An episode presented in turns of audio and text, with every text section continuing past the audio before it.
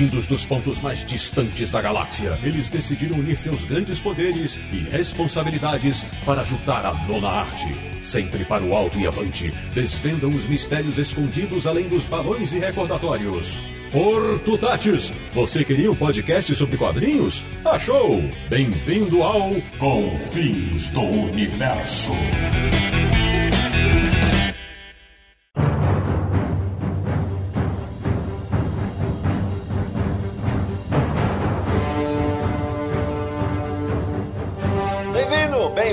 Está começando mais uma edição de Confins do Universo, o mais bárbaro podcast de quadrinhos da internet brasileira. Que é o podcast do Universo HQ, o site que tem o mapa original da Aquilônia, www.universohq.com e por Kron, o programa de hoje vai afugentar feiticeiros, criaturas e quaisquer inimigos. Eu sou o Sidney Guzman, falo de São Paulo e estou preparado para desbravar a era iboriana. De Petrópolis, no Rio de Janeiro, ele que jura que sua árvore genealógica começou na Ciméria. Será? Samir Naliato. Esse papo vai ser mais afiado que a espada do Conan da República do Ipiranga em São Paulo, o cara que rivaliza com o gigante de bronze somente em dois aspectos: comer sem parar e beber canecas de vinho. Marcelo Naranjo. Saiba, ó príncipe, que não dá para entender como ele não engorda, velho. do bairro de Perdizes em São Paulo, de férias no Brasil, mas gravando podcast conosco. O homem que sonhava em ser pirata só para servir o navio da estonteante Belit. Sérgio Codespot. Em São Paulo tá difícil de gravar, viu? Mais fácil em Luxemburgo. Agora o nosso primeiro convidado especial, retornando ao Confins Universo, ele, que enfrenta Aesiris, Hiperbóreos, Pictus e o que aparecer pela frente. Meu amigo Alexandre Calari, bem-vindo! Sidão, o que é melhor na vida? Ó, oh, mandou bem. Oi, gente, tudo bom? Obrigado pelo convite, é um prazer estar aqui de novo. Vamos nós. E fechando o time casca-grossa desse episódio, de novo Gama em Goiás, o cara que já enfrentou o vento das estrelas. E essa aqui só entendedores, muito entendedores entenderão. E ele também sempre ficava encantado com Valéria e Zenóbia. Ricardo Highlander, bem-vindo! E respondendo aí a pergunta do Alexandre Calari, né? Crush your enemies, sit and driven before you. And hear the lamentation of the women. Rapaz do céu! Pois bem, meus amigos do Confins Universo, este episódio será inteiramente dedicado a Conan, o personagem criado por Robert Irving Howard em 1932 e que segue firme e forte na cultura pop até hoje. Então, mantenha espada em punho e prepare-se para muitos contos selvagens. O papo começa antes que você possa gritar por Mitra!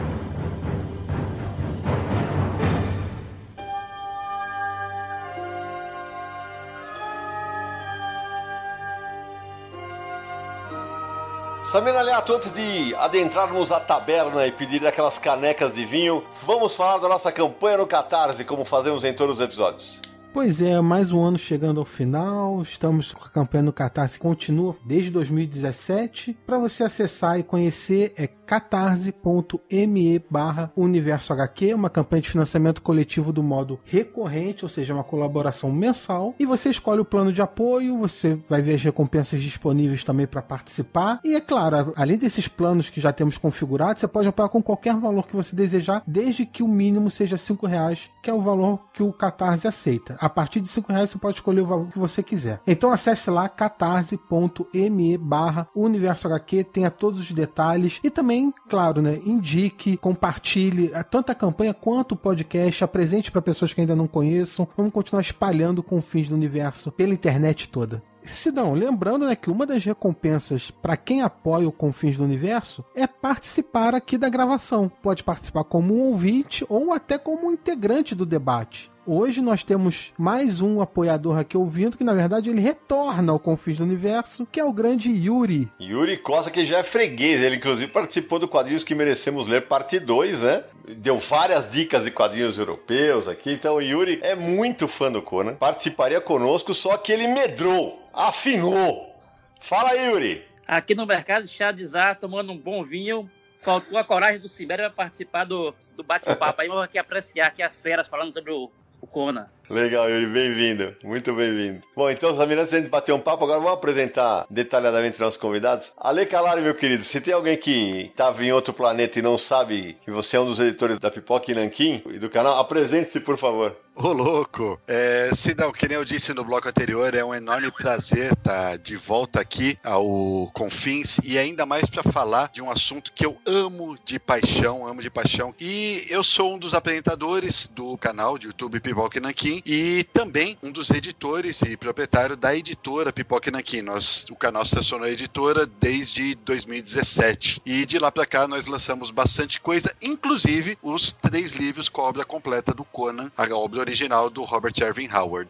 E falaremos deles daqui a pouquinho. E vamos para o nosso outro convidado. Ricardo, me fala uma coisa. Por que Highlander? E explica para os nossos ouvintes por que eu te chamei para esse podcast. Pois é, Sidão, Highlander é um título de nobreza que eu recebi do meu pai. Só que história, essa história é um pouquinho longa, não sei se vale a pena eu contar ela aqui, mas basta vocês saberem que assim, não, não escolhi a, a revelia, certo? Existe um motivo para me chamar assim. Quem tiver interesse, pode procurar no outro podcast que eu participo, que se chama Hack, Hack and Cast certo? Que a gente fala um pouco de tecnologia, de software livre e, e, outros assuntos lá, e lá eu conto essa história em detalhes. O fato de terem me chamado aqui é porque eu, assim, eu colaboro principalmente com aquele site que vocês devem conhecer, que é o Crônicas da Ciméria. Eu ajudo o pessoal lá em, em, na revisão de textos e tudo mais. Já escrevi diversos textos para lá também, apesar de estar afastado por algum tempo. Também publico textos na internet no Medium, tenho diversos textos sobre o Conan, tenho um canal no YouTube também, mas é um canal pessoal. Mas eu coloco vários vídeos sobre o Conan lá também. E eu sou uma grande amante do personagem e do, da obra de Howard como um todo. Então vamos falar bastante sobre ele. O que, que você faz originalmente? Qual que é o teu trabalho, Ricardo? Eu sou bancário, cara, mas é, eu trabalho num dos grandes bancos públicos e estou desenvolvendo internamente, para você ter ideia, um projeto de podcast para comunicação interna. Então eu posso dizer que sou um podcaster profissional. Que legal, que bacana. Você é um bárbaro, vive livre pelo mundo. É assim, assim sempre será. O que você quer? Bom, antes dele começar o bate-papo, Samir, aquela rápido resumo sobre o Cimério de Bronze. É uma introduçãozinha aqui rápida para a gente aquecer os motores para a discussão, né? Bom, o Conan foi criado por Robert A. Howard no início da década de 30 e o primeiro conto publicado foi A Fênix na Espada, na revista Pulp Weird Tales. Weird Tales que significa contos estranhos, né, numa tradução livre. E essa edição saiu em dezembro daquele ano. Ele já era colaborador da revista e publicou outros contos com outros personagens sem ligação com o mundo do Conan. Só para a gente contextualizar o que é uma revista Pulp, né? Pulp é como eram chamadas publicações publicações de papel bem barato que eram vendidas nos Estados Unidos e traziam histórias em prosa de vários gêneros, né? Tinha terror, ficção, policial, guerra, vários outros. E nela surgiam personagens como Conan, Sombra, Doc Savage, é, tinham histórias do Zorro, do Tarzan, do Besouro Verde, Buck Rogers, vários outros, né? E o nome Pulp pegou porque era fabricado a partir da polpa da celulose. E aí o nome acabou pegando, é um nome que ficou conhecido. Mas voltando ao Conan, as histórias passam na era iboriana, um período que se situa posterior à destruição da Atlântida e antes do surgimento das civilizações antigas conhecidas por nós. É um mundo diferente, cheio de mistérios, guerreiros, monstros, magia, e é um marco que resultaria no gênero conhecido como espada e feitiçaria. Na verdade, é um subgênero da fantasia. É, de qualquer maneira, o Robert Howard acabou sendo considerado o pai desse gênero. E quando não é um herói assim de maneira tradicional, como a gente entende hoje, ele tem um código moral próprio, forte, é, mas ele é um bárbaro, ele vem da Ciméria, é um soldado, mulherengo, aventureiro, é guerreiro, também já foi ladrão, pirata, mercenário, e no final acaba se tornando rei. Ele nasceu no campo de batalha, sempre viveu em meio a guerras, é descrito como um homem forte, moreno e de cabelos negros. Não tem superpoderes, não tem superpoderes nenhum. De acordo com a cronologia dele, ele deixou a tribo por volta dos 15 anos para viver aventuras e enfrentou outros povos, feiticeiros, bruxos e por aí vai. O Robert C. Howard sofria de depressão e ele cuidava da mãe, que tinha problemas de saúde. Ele acabou morrendo em 1936 com apenas 30 anos é, ao cometer suicídio depois que a mãe dele entrou em coma. A mãe dele acabou morrendo no dia seguinte, o velório dos dois foi até feito junto. Se esse número estiver errado, me corrija, mas acho que é isso. Ele escreveu 21 histórias do Conan, sendo que 17 foram publicados com ele ainda em vida. Mas ele também deixou outros textos inacabados sobre o personagem e tudo mais. A Weird Tales, que é onde o Conan foi publicado pela primeira vez, a primeira edição saiu em 1923 e ela foi cancelada em 1954. Legal demais. E, e, olha, é curioso, né? Porque na Weird Tales, ó, as imagens de capa que a gente tem, o Conan que aparecia, ele era um negócio meio Tarzan, né? Porque ele tinha. Tava muito longe do visual que a Marvel adotaria, né? Ah, é um barato essa história, né, Cidão? Porque se o Howard foi o pai da espada e feitiçaria, nós temos uma pessoa que foi o pai do visual da espada uhum. e feitiçaria e se bobear de, da fantasia épica como um todo, que foi o Frank Frazetta. Porque o Conan, no, nos anos 30, como você bem citou, ele era ilustrado por diversas pessoas, com destaque para Margaret Brandeck, não sei como se fala sobre o nome dela, Isso, boa. que fazia a maior parte das capas e das ilustrações internas. E ele era uma coisa meio um, um guerreiro romano ou um, um, guerreiro grego, alguma coisa assim. Depois, quando ele foi reeditado nos anos 50, numa coleção capa dura, também também estava bem distante daquele visual, desse visual que nós conhecemos, mas aí foi só quando o Link Carter e o Sprague the Camp começaram a reeditar o personagem nos anos 70, 60, perdão, recuperar o personagem, eles chamaram o Frank Frazetta para fazer as capas. E o Frazetta, ele criou esse visual espetacular. E o Frazetta fez muita coisa, ele fez imagens do Senhor dos Anéis, ele definiu o visual do Gollum, por exemplo, que foi utilizado no filme. Então foi um cara sensacional. Sem ele, a gente não teria o visual que foi adotado adotado pela Marvel posteriormente, mais de uma década depois, né? E vale lembrar que foi por causa das capas do Frazetta que o material do Howard voltou a ser muito popular como literatura né, de fantasia na década de 60, né? Porque essas capas eram tão espetaculares que as pessoas acabavam comprando essas novelas que já eram antigas, né? E redescobriam o personagem. E foi um pouco daí desse impulso que acabou gerando a Marvel licenciar o personagem também, né? Mas só sendo chato aqui, tenta o tempo todo ligar o assunto aos originais de Howard, que a gente sempre vai ter esse chato, é sempre bom a gente lembrar que nas histórias do, do Howard, ele descrevia a vestimenta do Conan nem sempre como um, sei lá, tanga de texugo e bota do Capitão América. Por exemplo, nas histórias de pirata, Conan estava vestido como um pirata, de calção, de, de, de coletinho, essas coisas. Assim, o, o próprio Roy Thomas até falou em alguma das, das introduções que eles fazem das republicações que ele optou por não colocar o Conan com essa indumentária, né, com essa roupa, justamente porque as pessoas já estavam tão acostumadas com ele, com esse visual, né, de peito nu tal, com um bicho morto na, na com a, a, tanga do He-Man, que a, a galera não, não, não, ia aceitar se ele tivesse com outra roupa, né? E é uma coisa que veio mudando, por exemplo, na Dark Horse, o visual dele veio mudando pouco a pouco, né? Mas na própria Marvel eles já modificaram um pouquinho, já na segunda fase dele. Ele usa bastante armadura na Marvel, depois, obviamente, ele vira rei. Isso daí foi sendo modificado também com o tempo, mas você tá com a razão, é verdade isso. Nas histórias do Howard, ele se veste de acordo com o que a história pede. Então, sei lá, se ele tá enfrentando uma guerra, ele não tá lá de peito nu, ele tá vestindo uma armadura. Se ele é, um, é uma história de pirata, ele tá com roupa de pirata, inclusive com as camisas de seda, brinco. O Howard era bem consistente nesse sentido, né? E antes de continuar o papo, deixa eu só dar uma contextualizada para os nossos ouvintes, porque na apresentação do Ricardo eu falei do vento das estrelas e falei só entendedores, muito entendedores entenderão. É uma aventura que saiu na Espada Selvagem de Conan 170 e foi tema de um texto do Ricardo. Certo, Ricardo? Exatamente, eu conto nesse texto falando justamente sobre a representação física do Conan, como os desenhistas faziam, né? Começou com Frank Frazetta, mas passou por muitos desenhistas pela Marvel, com um destaque claro para o John Buscema, mas passou por vários outros, mas que alguns desenhistas eram muito bons em retratar uma determinada faixa etária do Conan, mas se eles fossem para outras faixas etárias, sei lá, o John Buscema, por exemplo, se ele tentasse desenhar o Conan jovem, era o mesmo Conan. Tá? Você tinha que, pelo contexto, saber que ele era mais jovem. Eu faço uma relação lá de vários desenhistas, com foco na Marvel, né? Na época eu escrevi esse texto muitos anos atrás, com foco nos desenhistas da Marvel, naqueles que, na minha opinião, claro, representavam melhor o Conan jovem, o Conan de meia idade, o Conan rei, esse tipo de coisa. Interessante. Já que a gente está falando da representação dele nos desenhos, eu queria fazer. Porque quando o Conan começou, um dos desenhistas na Marvel que no começo de carreira era o Barry Windsor Smith. E ele fazia um Conan mais magrinho.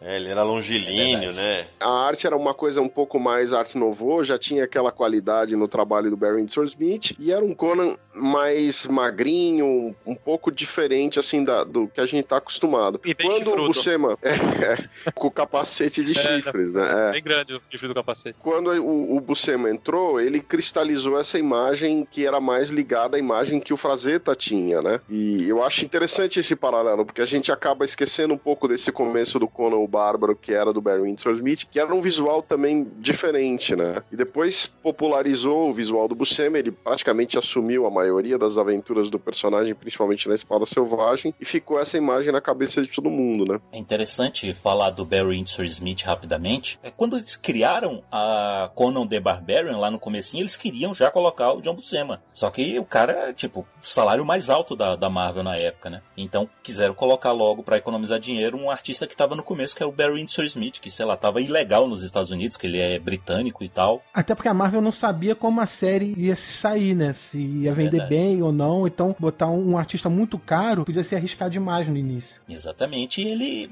se saiu bem, né? Mas dá pra ver que se você for acompanhar, né, do Conan the Barbarian 1 até o momento em que ele finalizou, se não me engano, lá no 15 ou 16, mais ou menos, e ele fechou também com a adaptação do conto de Howard. É... Me ajuda a ler. É, em inglês é o Red Nails, o Pregos Vermelhos, mas a história em quadrinhos tem outro nome aqui. É verdade, eu não vou lembrar, porque a Marvel, no início. A a Cidadela Marvel- dos Condenados. Pronto, isso, Cidadela dos Condenados. Isso, é porque abriu no início, traduzia tudo num, num jeito meio louco, né? Mas ficou clássico, a gente já não consegue mais pensar de outra forma em português. Mas é interessante você comparar, sei lá, Conan the Barbarian 1 com a Cidadela dos Condenados, cara, que a, a arte dele melhorou, assim, bruscamente, certo? Se você comparar uma com a outra. E eu acho isso bem interessante para você ver o crescimento do trabalho do desenhista ao longo do tempo. E para os nossos ouvintes que são mais novinhos e nunca ouviram falar em Barry Windsor Smith, é um monstro do desenho. Um desenhista que ficou famosíssimo no mercado de super-heróis e se os ouvintes mais novos não conhecem, corram atrás porque o que esse cara desenha é sensacional. É, quem quiser ligar o nome à pessoa, é só lembrar de Arma X com a origem do Wolverine, que foi ele que fez, já deve estar mais fresco na memória das pessoas. Ô Sidão, e só lembrando que essa primeira fase do Conan saiu recentemente, então não é tão difícil de encontrar, porque a Mitos republicou, né? Bem lembrado. A Sim. Mitos republicou, acho que foram quatro volumes que eles lançaram, das crônicas de Conan, se eu não me engano é isso. Então você pode ter acesso à primeira fase do Conan, que foi, é pelo Barry Windsor Smith, e agora tá saindo pela Panini a fase da Espada Selvagem, que grande parte dela é feita pelo John Buscema. Então você pode ter os dois contrapontos sem muito trabalho aí, porque tá disponível nas lojas, né? Tá fácil de achar. Se quer aprender a lutar, aprenda com uma arma de verdade. E não com um palito de dente.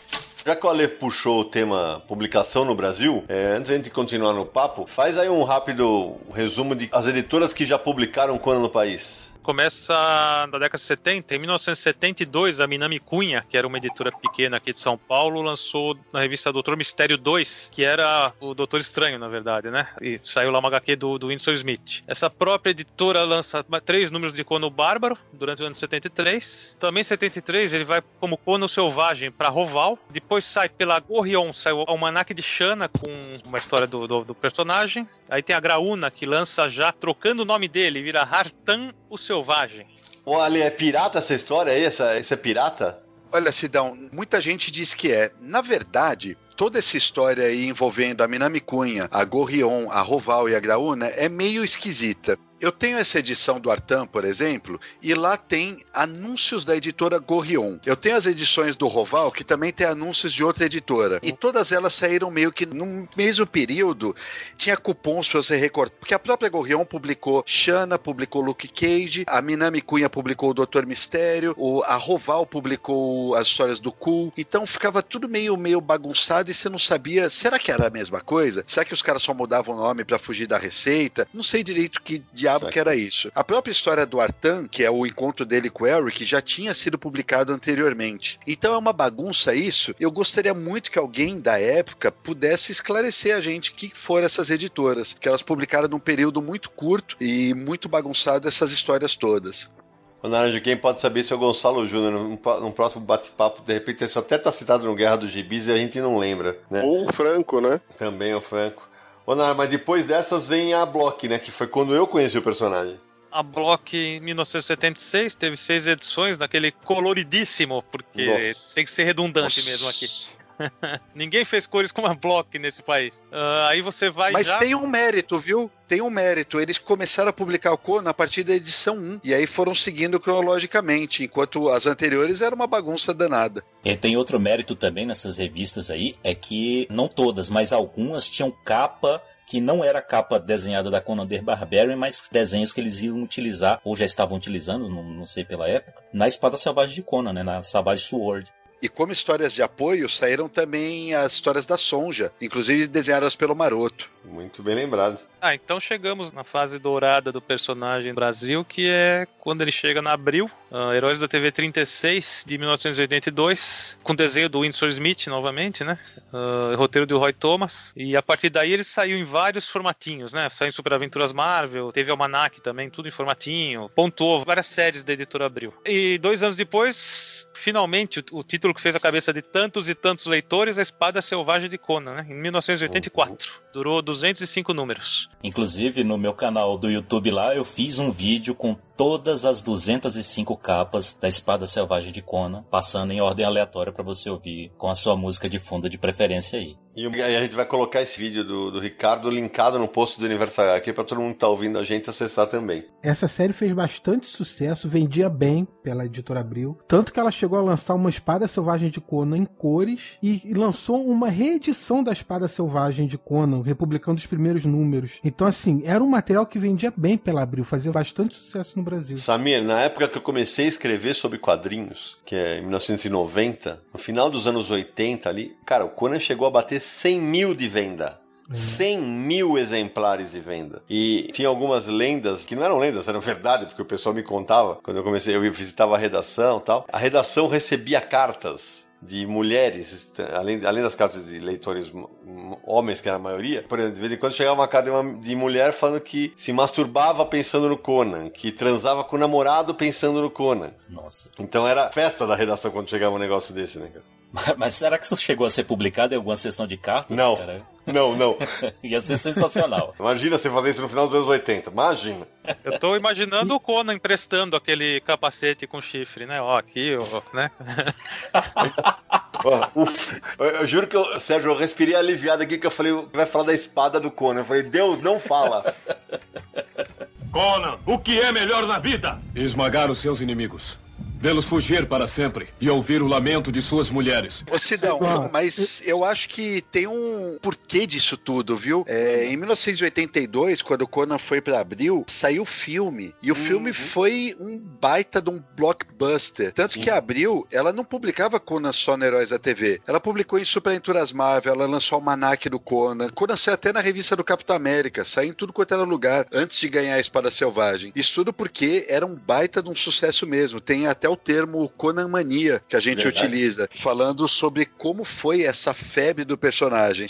Então acredito que as mulheres associavam muito a ideia do Conan do filme ao Conan das capas, aquelas capas do Jusco, do Noren, do Boris Valerro, aquele personagem é, extremamente másculo, bárbaro, né? E por conta disso fantasiavam. É verdade. E, aliás, só pra aproveitar o gancho do Alê, já que ele falou do filme estrelado pelo Arnold Schwarzenegger, pra quem não entendeu a abertura que o Ale brincou e aí o Ricardo falou aquela, porque eu não entendi coisa nenhuma do que o Ricardo falou, Ricardo, explica o que era aquilo. Cara, aquilo lá foi a resposta que o Conan, que o Conan não, né? Que o Arnold Schwarzenegger deu à pergunta que o Alexandre fez, né? Que é mais importante na vida, né? Alguma coisa assim. E eu tentei emular aqui a, o, o sotaque do Schwarzenegger nesse filme que tá terrível, cara. Tá terrível. Por isso que ele não fala quase nada. Pra pôr em contexto, isso é aquela cena do filme que ele é um gladiador e o treinador dele, né, a pessoa que comanda ele, faz exatamente essa pergunta, né? Naquela cena que ele fala, né, que eu quero destruir os inimigos e tal, escutar o lamento das viúvas, é, é mais ou menos essa, essa fase aí.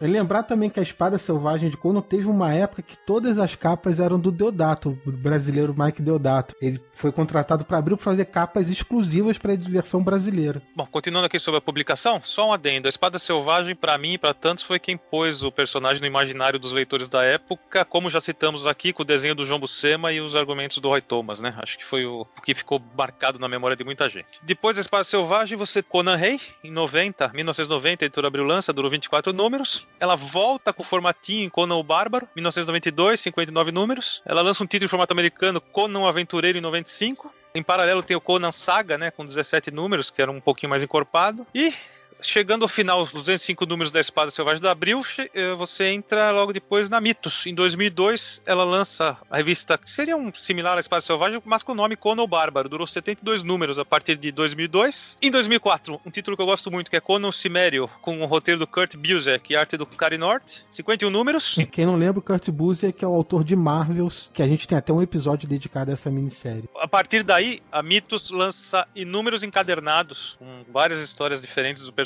e isso tem seguido até hoje, quando ele volta pra Marvel e a Panini começa a lançar os seus títulos e mais uma coleção capa dura, pra nossa alegria ou tristeza. Posso é, introduzir, acho que três pontinhos que faltou aí, são besteiras praticamente. Teve uma coleção em formatinho chamada Rei Conan. Durou só oito números, mas com é, aventuras que não foram publicadas na que você citou, né, na Conan Rei. Eles só inverteram o nome, né, Rei Conan. Teve também uma edição especial que saiu pela Abril, mas acho que você tá falando só dos números correntes, né? Mas eu, agora que já falei, vou continuar. Uma edição especial chamada Conan vs Rúnico, desenhada pelo Barry Windsor Smith, que é bem legal. E lá na década de 80 ainda, lá no começo da Espada Selvagem de Conan, e essa edição é muito difícil de encontrar, não sei se o Alexandre tem, que é uma, uma espada selvagem de Conan especial, que era vendida só por reembolso postal. Dizem que só existem 500, que só foram feitas 500 revistas dessa, ela é raríssima. Assim, não, era só a republicação de supostamente melhores histórias das primeiras espadas selvagens de Conan, e só quem pediu pelo correio recebeu essa revista. Nossa, eu não sabia disso não. Nesses encadernados da Mitos, são vários encadernados, muitos deles reunindo histórias da fase da Dark Horse, né? Mas tem três mini coleções, vamos dizer assim, né? Uma é Conan edição histórica, que é um catatal gigantesco. São três volumes. Tem o Rei Conan, que a Mitos publicou já cinco volumes, e Crônicas de Conan, que o Calari já até mencionou, que por enquanto quatro volumes, e tem o crossover com o Gru, que é o Conan humorístico, né? É verdade. E a história é uma bela uma porcaria. Conseguiram fazer uma porcaria de história. Pelo amor de Deus, história ruim do cacete. Eu acho que a Mitos também publicou um especial A Cidadela dos Condenados, colorida também. Publicou, exatamente. Eles publicaram algumas minisséries, mas o trabalho na Conan o Bárbaro deles foi excelente, viu? Isso Durante mesmo. muito tempo, acreditava-se aqui no Brasil, não tinha mais nenhum material inédito do Conan feito pela Marvel. E a Mitos fez um trabalho de curadoria muito bom, encontrou algumas histórias inéditas, publicava essas histórias e eles foram além. Eles conseguiram encontrar as tiras de jornal que eram publicadas na Espanha, com arte do, entre outros, do John Buscema. E o Ernie Chan fez bastante coisa e tal. E eles trouxeram todas as tiras e foi um trabalhão do inferno aí, foi um trabalhão enorme para eles conseguirem isso daí e trouxeram na íntegra. Então, ó, diga-se de passagem, foi realmente muito importante isso para os fãs do, do Bárbaro aqui no Brasil. Olha, quem capitaneou esse trabalho foi o Fernando Bertacchini como editor, não é isso? Não tenho certeza, mas acredito que sim, viu, Sidão? É, porque eu lembro que o, o Bertacchini era quem editava e eu ia te pedir socorro agora nisso. Porque eu lembro que na fase do Conan, na Mitos, e é bom esclarecer pro nosso ouvinte, porque a gente falou, pô, mas vendia tanto na Abril, por que, que foi pra Mitos, né? Que era uma editora menor? Porque há uma queda de venda no final dos anos 90, começo dos anos 2000, e pra Abril não interessava mais, e pra Mitos é- ainda era um personagem interessante. E eu lembro que nessa fase do Conan na Mitos, além de tudo, ele teve capas de um autor brasileiro chamado João Barros da Silveira, que também foi descoberto pelo Bertacchini, pelo pessoal da Mitos, e fez belas capas para a coleção. Viu? O que vai fazer? Vou achar o meu reino e uma rainha para sentar ao meu lado. Lá pra trás você falou que você começou a ler Conan pela Block, né? Eu queria fazer a pergunta pra todo mundo, porque eu comecei a ler Conan pela Abril. Eu conhecia a propaganda do Conan da Block, mas eu nunca peguei aquelas revistas, né? Eu comecei pela Abril e depois da Abril fui pra frente. Mas eu queria saber aqui quem que começou na fase da Abril ou quem teve a oportunidade de ler as revistas do Conan na época, antes. Não quem comprou depois e colecionou. Mas, por exemplo, quem leu Minami ou quem leu... Se alguém aqui teve chance de ler esse material antes da Block ou da Abril, quem que... Pô, você quer que. Mais velha que sou eu, como é que os caras vão, vão ter lido da Minami? Você tá maluco, velho? Não tem como, né? Você tá maluco. Você é que só tem criança nesse, nesse episódio, bicho. Eu talvez tenha sido o único que leu da Block aqui, não? É, eu vi as propagandas, mas não li. Meu. Não, eu também não, cara. Eu comecei a ler Conan mesmo, colecionar na edição 153 da Espada Selvagem, então eu sou jovem. E aí você correu atrás dos números anteriores, Ricardo? Rapaz, o que eu já respirei de poeira em sebo de, de revista não tá no gibi, cara. É a melhor coisa. E o Ale, o Ale tem uma coleção gigante. No meu caso, foi interessante, porque quando eu assisti o filme, em 82, eu era molequinho, eu tinha 5 anos de idade. Sim, minha mãe foi louca, deixou eu ver esse filme, que era pra maiores de 18, mas... Cara, eu vi esse filme esses dias pra assistir essa conversa, cara, não, tem, não tinha como ver uma criança de 5 anos assistir aquilo.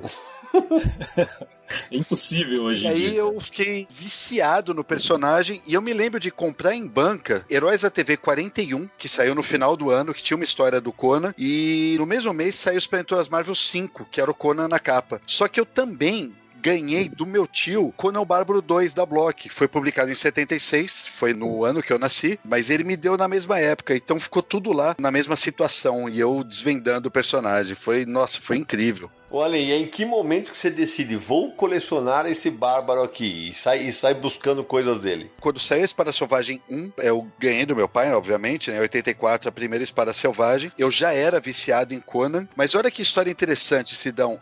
A primeira edição, ela, na verdade, tinha aqueles desenhos maravilhosos do John Buscema, mas era uma história com muitos recordatórios, com muita coisa. E eu passei o mês inteiro, me recordo com clareza disso, eu passei o mês inteiro folheando a edição sem necessariamente lê-la. Eu folheava, folheava, achava incrível aquela os espectros do Castelo Rubro, ele lutando contra um mar de esqueletos e tudo. E o personagem era um pouquinho diferente das HQs que eu estava habituado, as HQs mais simples que saíam nas revistas de de linha. Só que aí saiu a edição 2 da Espada Selvagem, que era justamente a Cidadela aos Condenados. Tinha ele com a Valéria. E aí eu comprei aquela edição, li de cabo a rabo, fiquei maravilhado, li de novo, li de novo, e dali pra frente eu comprava tudo que encontrava do Conan. Porque afinal era a Valéria e eu era apaixonado pela Valéria do filme também, né? Que legal. E para quem nunca leu um Conan na vida, Valéria foi um dos amores de Conan, como Belet, que é uma pirata que eu também citei na abertura, e a Zenobia, que vai lá quando tem o Conan Rei, vira a rainha dele, que é uma das,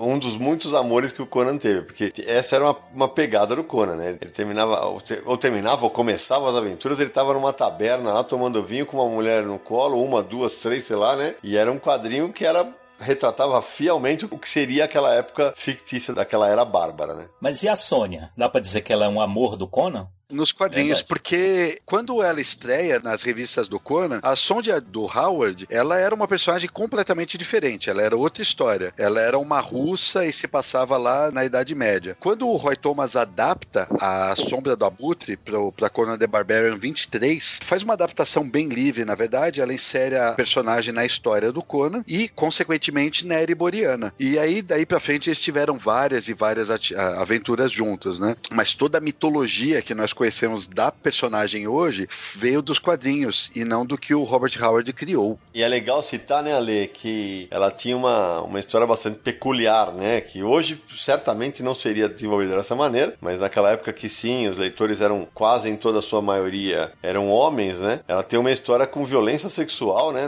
e aí depois ela não transa com homem algum, né? E o Conan é uma das poucas mulheres que ele não leva pra cama, não é isso? Exatamente, ela é, ela é violentada quando ela é jovem. Depois disso, ela fala que nenhum homem vai colocar a mão nela, a não ser que ele seja digno. E o que ela encontrou para justificar a dignidade é que vai ter que vencê-la em batalha. E ninguém consegue vencer ela, porque ela é o capeta na Terra, né? Ela é, é. muito foda. Então, ninguém consegue vencê-la, nem o próprio Conan consegue. Na verdade, Alexandre, eu lembro de uma história, história da Marvel mesmo. Eu nem tô falando dessas histórias recentes que saíram aí do encontro entre Conan e Sônia, que nem vamos comentar. É, porque não vale a pena, é ruim demais. Não, não, não vale a pena não. Eu tenho na coleção, mas não vale a pena não. Teve uma história, pouco depois da Rainha da Costa Negra, cronologicamente, né, claro, não é história do Howard, em que Conan meio que derrota a Sônia, só que ele ainda tá com a Belit na cabeça, sabe? Ele não consegue ir pra, ir pra cama com a Sônia. Inclusive, essa história, ela é usada como pano de fundo pro encontro entre Conan, assim, no, no caso no Arif, né? Ela é usada como pano de fundo pro encontro entre Conan e Wolverine. Depois dêem uma olhada nessas histórias história se vocês tiverem coragem, que não é muito boa, não. Mas eu vou te lembrar de um detalhezinho. Essa história foi publicada na Espada Selvagem Cores 6, aqui da Abril. E na hora que eles estão duelando, tem um recordatório que fala o seguinte: nos tempos que virão, algumas pessoas dirão que Conan venceu, outras dirão que a Sonja escorregou no vinho no chão. E aí você não sabe de fato se ele ganhou por mérito aquela luta ou se ela tomou um escorregão e a luta não foi justa. Eu lembro disso. E aí ele guarda a espada, ela tá lutando ainda, ele guarda a espada e fala assim: Eu te venci. E a luta não continua. Então tem essa pequena pegadinha que o Roy Thomas na época não quis, ele deixou, ficou em cima do muro e falou assim: olha, ele venceu, mas não muito. Você é um bárbaro, vive livre pelo mundo. É assim, assim sempre será. O que você quer? Uma coisa que eu lembro da minha memória como leitor é que assim, eu tinha 10 anos quando saiu pela Block, eu sou 10 anos mais velho que o Alê. Eu lembro que eu comprava tudo que eu via de quadrinho, né? E aí eu lembro que falei, porra, mas ele não tem superpoder, né? E foi a mesma coisa que eu falei, ele não tem superpoder. Era a mesma coisa que, que tinha o Shang-Chi. Só que, cara, as tramas eram tão bem contadas, né, cara? Era tão envolvente aquele negócio. Porra, e aí eu queria justamente jogar isso pra vocês. Porque a mim, ao moleque Sidney, isso se estendeu pra quando eu cresci. As histórias do Conan que eu mais gostava, porque, cara, ele lutava pra cacete, ele se feria e tal, mas eu gostava das que tinham feitiçaria. Porque ali, bicho, é, ele derrotava umas criaturas e falava assim: ah, mas tá fudido, ele vai morrer. E o bicho não sabia quando parar. E pra vocês? Praticamente todas as histórias do Conan tem algum elemento de feitiçaria, né? Tanto que é o, assim, o início do lance da espada e feitiçaria. Mas tinha algumas histórias, voltando pro Howard principalmente, que não tinham o elemento de feitiçaria muito claro. Por exemplo, Rogues in the House, traduzido aqui no Brasil como Inimigos em Casa, se eu não me engano. Não tem necessariamente feitiçaria nesse conto. Você é levado durante todo o conto para acreditar que tem alguma coisa é, de feitiçaria, mas no fim das contas é um tipo de ciência. E é maravilhoso, é maravilhoso. É Maravilhoso, parece Agatha Christie em Conta Conan. Exato. E assim, tem outro também que é o The God in the Bone. É o Deus na tigela, certo? Ele tem elemento de feitiçaria lá no final, mas durante todo o conto é como se fosse uma investigação policial, saca? Você fica assim, é, alguém foi morto e fica aquela coisa, né? O Conan entrou no lugar porque tava para roubar e entra a guarda da cidade, fica lá aquela coisa, ah, quem foi que matou, tal, não sei. Aí no fim das contas quem matou foi uma cobra com cabeça de, de gente, saca? Ou seja, tem elemento de feitiçaria, mas eu sempre gostei dessas histórias em que a feitiçaria ela tá assim escondida certo? Não tá bem na cara. Eu sempre gostei desse estilo de história. E você, Alê? Olha, a ideia da feitiçaria é, remete ao Howard totalmente. Essa é a grande contribuição dele pro personagem e pra literatura em geral. Porque, sei lá, histórias de épicos, digamos assim, de capa e espada, já existiam. Existiam desde Alexandre Dumas, desde muito antes. Você tinha os Três Mosqueteiros, na verdade. Tem espadachins a torto e direito na história. Se você voltar pros gregos, tem fantasia épica. Mas da maneira como Howard introduziu a figura do guerreiro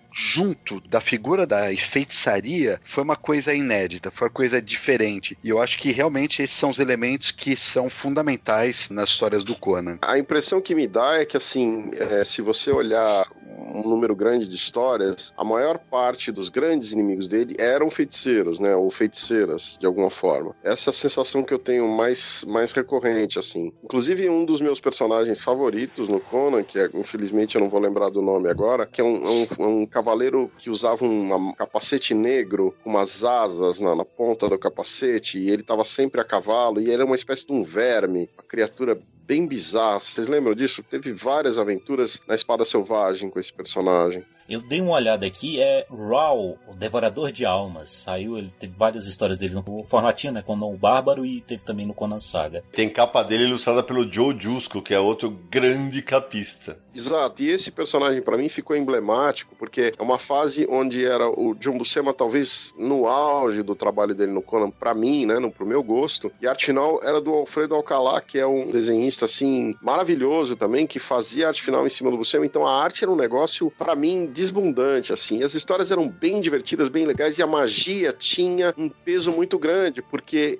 esse fulano, além dele ser um grande guerreiro, ele também era um feiticeiro, né? Tinha uma, um negócio de magia ao redor dele e tal. Então, para mim, isso é emblemático no Conan. Essa coisa de, embora ele enfrente vários inimigos e não sei o quê, fora da magia, ele praticamente não tinha, com exceção talvez da Sônia Guerreira, né? Não tinha ninguém no mesmo nível dele, né? Nunca. Então é sempre uma coisa meio de feitiçaria. E esse personagem, o Devorador de Almas, ficou na minha cabeça como um dos grandes inimigos do Conan, né? Você falou essa questão aí do Conan não ter um rival humano para si mesmo. Eu lembrei de um trecho de uma história do Howard também. Eu não vou lembrar qual, mas eu lembro claramente do trecho. Ele tá com uma das mulheres que acompanha ele, eles estão passando por uma floresta e do nada sai uma rocha gigante da, do escuro da floresta, jogam em direção a ele, né? Ele consegue se desviar e tal, mas ele fica naquela. Quem foi que jogou a pedra em mim e tal, não sei o que. Bom, ele pensa assim: vou pegar essa pedra e vou atirar. Ele atira e ele não consegue fazer o mesmo movimento que a pedra fez. Conclusão dele: não foi um homem que jogou. Se ele não conseguiu, nenhum consegue. Exato. Maria, é as, as joias de Gwalur, né? É, eu acredito que seja essa. Eu sei que quem jogou foi um macaco gigante. Howard adorava uns macacões gigantes nas, nas histórias dele. É verdade, tinha um monte de macaco. Inclusive o, o bicho que mata a, a Belit é, parece um macaco com asas. É verdade, é verdade. Eu me divertia quando ele tinha que enfrentar lá o, o Totiamon. Sempre achava que ele ia matar o cara e nunca matava, né? Então, feitiçaria pura era bem legal. Sempre foi legal. Mas sabe qual é o legal do Totiamon? Nas histórias originais de Howard, ele nunca chega a encontrar diretamente o Conan. A gente vê o, o, encontro dele nos quadrinhos tal, principalmente em Conan Rey e tudo mais, mas é, nas histórias mesmo do, do Howard, e ele aparece ativamente na Fênix na Espada, que é a primeira história, né? Só que ele não chega a encontrar o Conan nesse conto. E ele é citado em outros dois contos, se eu não me engano. Não chega a aparecer, mas ele é citado. É um inimigo perfeito para ele, né? Tanto que ele foi aproveitado muito nos quadrinhos, mas nos originais de Howard mesmo, ele, eles nunca chegam a se encontrar. Nos quadrinhos, ele sempre subestima o Conan, né? Sempre considera como sendo um, um ser inferior, assim, uma coisa assim. E não aprende, né? Não tem jeito. É verdade. Mas o Fala. lance também é que o Howard, ele escreveu pouco, né? Porque ele teve uma vida, embora ele fosse extremamente prolífico, ele teve uma vida muito curta. Então, por exemplo, citou-se a Zenobia, que foi quem se tornou rainha. Na verdade, ela aparece em uma história do Howard e você não a vê virando rainha. Você vê o Conan com uma intenção de transformá-la em, em, rainha. Quem a transformou em rainha de fato foi o Roy Thomas, que deu continuidade à, à saga, né? A história A Hora do dragão nos quadrinhos. Então tem diversos elementos que eram plantados pelo Howard, foram desenvolvidos na literatura por outros escritores, principalmente o, o Lynn Carter e o Sprague de Camp, e nos quadrinhos na Marvel, principalmente pelo Roy Thomas, que o Howard ele só deixou a sementinha, porque a obra dele, embora extremamente rica, visceral e, e fantástica, ela é curta. É, isso é interessante que a Lari falou, porque como ele produziu pouco, assim, o, o Roy Thomas, na verdade, tinha muito espaço para criar coisas novas, porque imagina só, a Espada Selvagem de Conan durou 205 cinco números. Tudo bem que o Roy Thomas não escreveu todas, mas mesmo assim, escreveu muito. Ele pegava, às vezes, pequenos conceitos e desenvolvia. E, e continuando isso, quando a Conan saiu da Marvel e foi para Dark Horse, que o Kurt Busiek assumiu os roteiros, ele decidiu ignorar toda a fase da Marvel. Ele se baseou somente nos contos originais do Howard para criar a nova série do Conan. E, queria ser o mais fiel possível, e por isso deixou de lado toda a cronologia Marvel, vamos dizer assim. E reiniciou uma própria cronologia pro Conan. Então, era um eram baseados, eram inspirados nas obras originais e depois o autor continuava como que ele queria fazer. Aliás, é uma fase que eu adoro. Mas isso é interessante porque as próprias histórias do Howard, elas não têm uma cronologia é, oficial, vamos dizer assim. O próprio Howard não deixou de dizer, ah, ah, tal história vem primeiro que essa, tal. É óbvio que tem coisas que a gente sabe, né? Sei lá, a Torre do Elefante, o Conan é um moleque lá. E a Hora do Dragão, quando é rei, né? Óbvio que a Torre do Elefante acontece antes de a Hora do Dragão. Mas ali no meio, assim, você tem que prestar atenção em muitos detalhes para saber quais as histórias que acontecem em sequência e tudo mais. Como eu disse, não tem uma cronologia oficial. A Marvel chegou lá e falou: não, a nossa cronologia é essa daqui. Aí colocou as histórias em ordem e foi tentando preencher as lacunas com as próprias histórias criadas por diversos autores. Mas quando a Dark Horse pegou as histórias do Conan e falou: não, vamos começar do zero de novo, ela já começou fazendo fazendo ajustes. E, por exemplo, um ajuste que eles fizeram logo de cara foi pegar a história Gods of the North, é a filha do gigante de gelo. Na Marvel ela aparecia lá pra frente na vida do Conan, certo? Num dos retornos dele pra Ciméria. Mas eles pegaram essa história e colocaram logo como sendo a primeira adaptação de uma história de Howard, logo com Conan que ainda, tipo, tá saindo da Ciméria agora. Eles já colocaram no início. Outra coisa, como Conan encontrou a civilização pela primeira vez? A Marvel colocou que foi logo lá em Zamora, né, na Shadzar, onde ele passa pela Torre do Elefante, que seria o primeiro encontro dele com a civilização. Só que a Dark Horse colocou que a, o primeiro encontro com a civilização dele seria o Deus na Tigela, que acontece na Nemédia. Por quê? E eu achei bem interessante esse pensamento do Kurt Busiek, que estava fazendo né, os, os, roteiros, porque na Torre do Elefante, Conan encontra o deus elefante lá, né? Só que quando ele chega na sala e vê um deus elefante, ele tipo, ele fica interessado, ele fica curioso, chega perto e conversa com a criatura e tudo mais e tem aquela aventura maravilhosa que todo mundo conhece. Só que em O Deus na Tigela, quando ele encontra um bicho sobrenatural, o que que acontece? Ele arranca a cabeça do bicho e sai correndo em direção ao horizonte certo? Então, teoricamente, na cabeça do Brusiak, essa ordem mostraria uma evolução do personagem. Ou seja, na primeira história, ele vê um ser que ele não sabe o que, que é, arranca a cabeça do bicho e sai correndo. E na segunda, ele já tem, assim, um interesse maior. Bom, vamos ver o que, que aconteceu, né? Porque aí você inverte a posição dessas histórias, fica estranho, né? Na Torre do Elefante, ele viu algum bicho que ele não sabe o que, que é, ele foi para cima para conhecer o bicho, enquanto na outra ele simplesmente fugiu sem saber o que, que era, né? Eu achei bem interessante esses ajustes, porque como eu falei, né? Não tem a ordem certa. O Howard morreu sem deixar essa resposta pra gente. Se quer aprender a lutar, aprenda com uma arma de verdade. E não com um palito de dente. Moçada, enquanto a gente gravava o bloco aqui, me ocorreu uma coisa. Pensando em personagens que tiveram títulos longevos nas duas majors, Marvel e DC, me ocorreu aqui que o Conan talvez tenha sido o primeiro anti-herói porque não é um herói, né? É o primeiro anti-herói de grande sucesso nos quadrinhos. Porque a gente pensar que o Justiceiro é de 74, que o Jonah Rex na DC é de 72 e o Conan Estranho é 1970, já nessa pegada mata, esfola, tem o seu próprio senso de justiça, o Conan talvez tenha sido o primeiro anti-herói de sucesso dos quadrinhos americanos, não? Eu acho que das majors é bem provável. Depende um pouco de como a gente faz a definição de anti-herói aí, mas eu acho que é bem provável.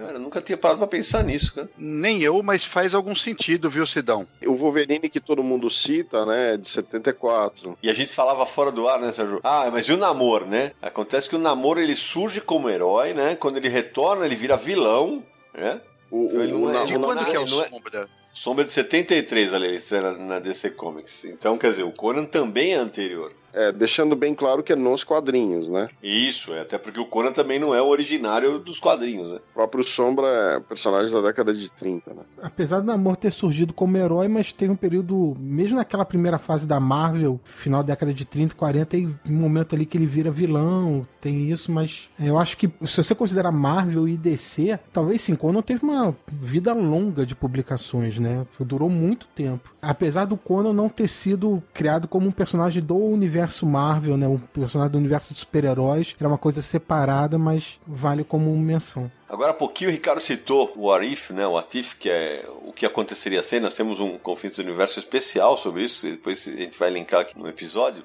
E o Conan protagonizou vários deles, né? Um deles, o nosso amigo Yuri que está nos ouvindo aqui, tem uma especial adoração, né? Adoração entre aspas, tá? Que é justamente o episódio em que Conan encontra Wolverine e Sônia, né, Ricardo? Cara, essa história é fantástica, mas não sei o nível de fantástico que vocês consideram, mas é assim, não é o, o, o Conan que vai pro futuro. O Wolverine vai pra era iboriana. Assim, eu não, não sou especialista em, em X-Men, mas pelo que eu entendi, é no momento em específico lá, é de uma história importante dos X-Men que a, a Jean Grey tá virando o Fênix, alguma coisa assim. Como eu falei, não conheço muito de X-Men, mas por uma casualidade do destino lá, ele cai numa, numa espécie de vórtice e vai cair na era iboriana. E cara, a história é bizarra, certo? Quem quiser comentar aí, eu até me abstenho. É, bizarra é uma gentileza sua, né? É uma história trágica. como o Yuri falou antes de. Enquanto a gravava o bloco, né, Sérgio? Pra quem não leu essa história, o, o Wolverine decepa o braço do Conan.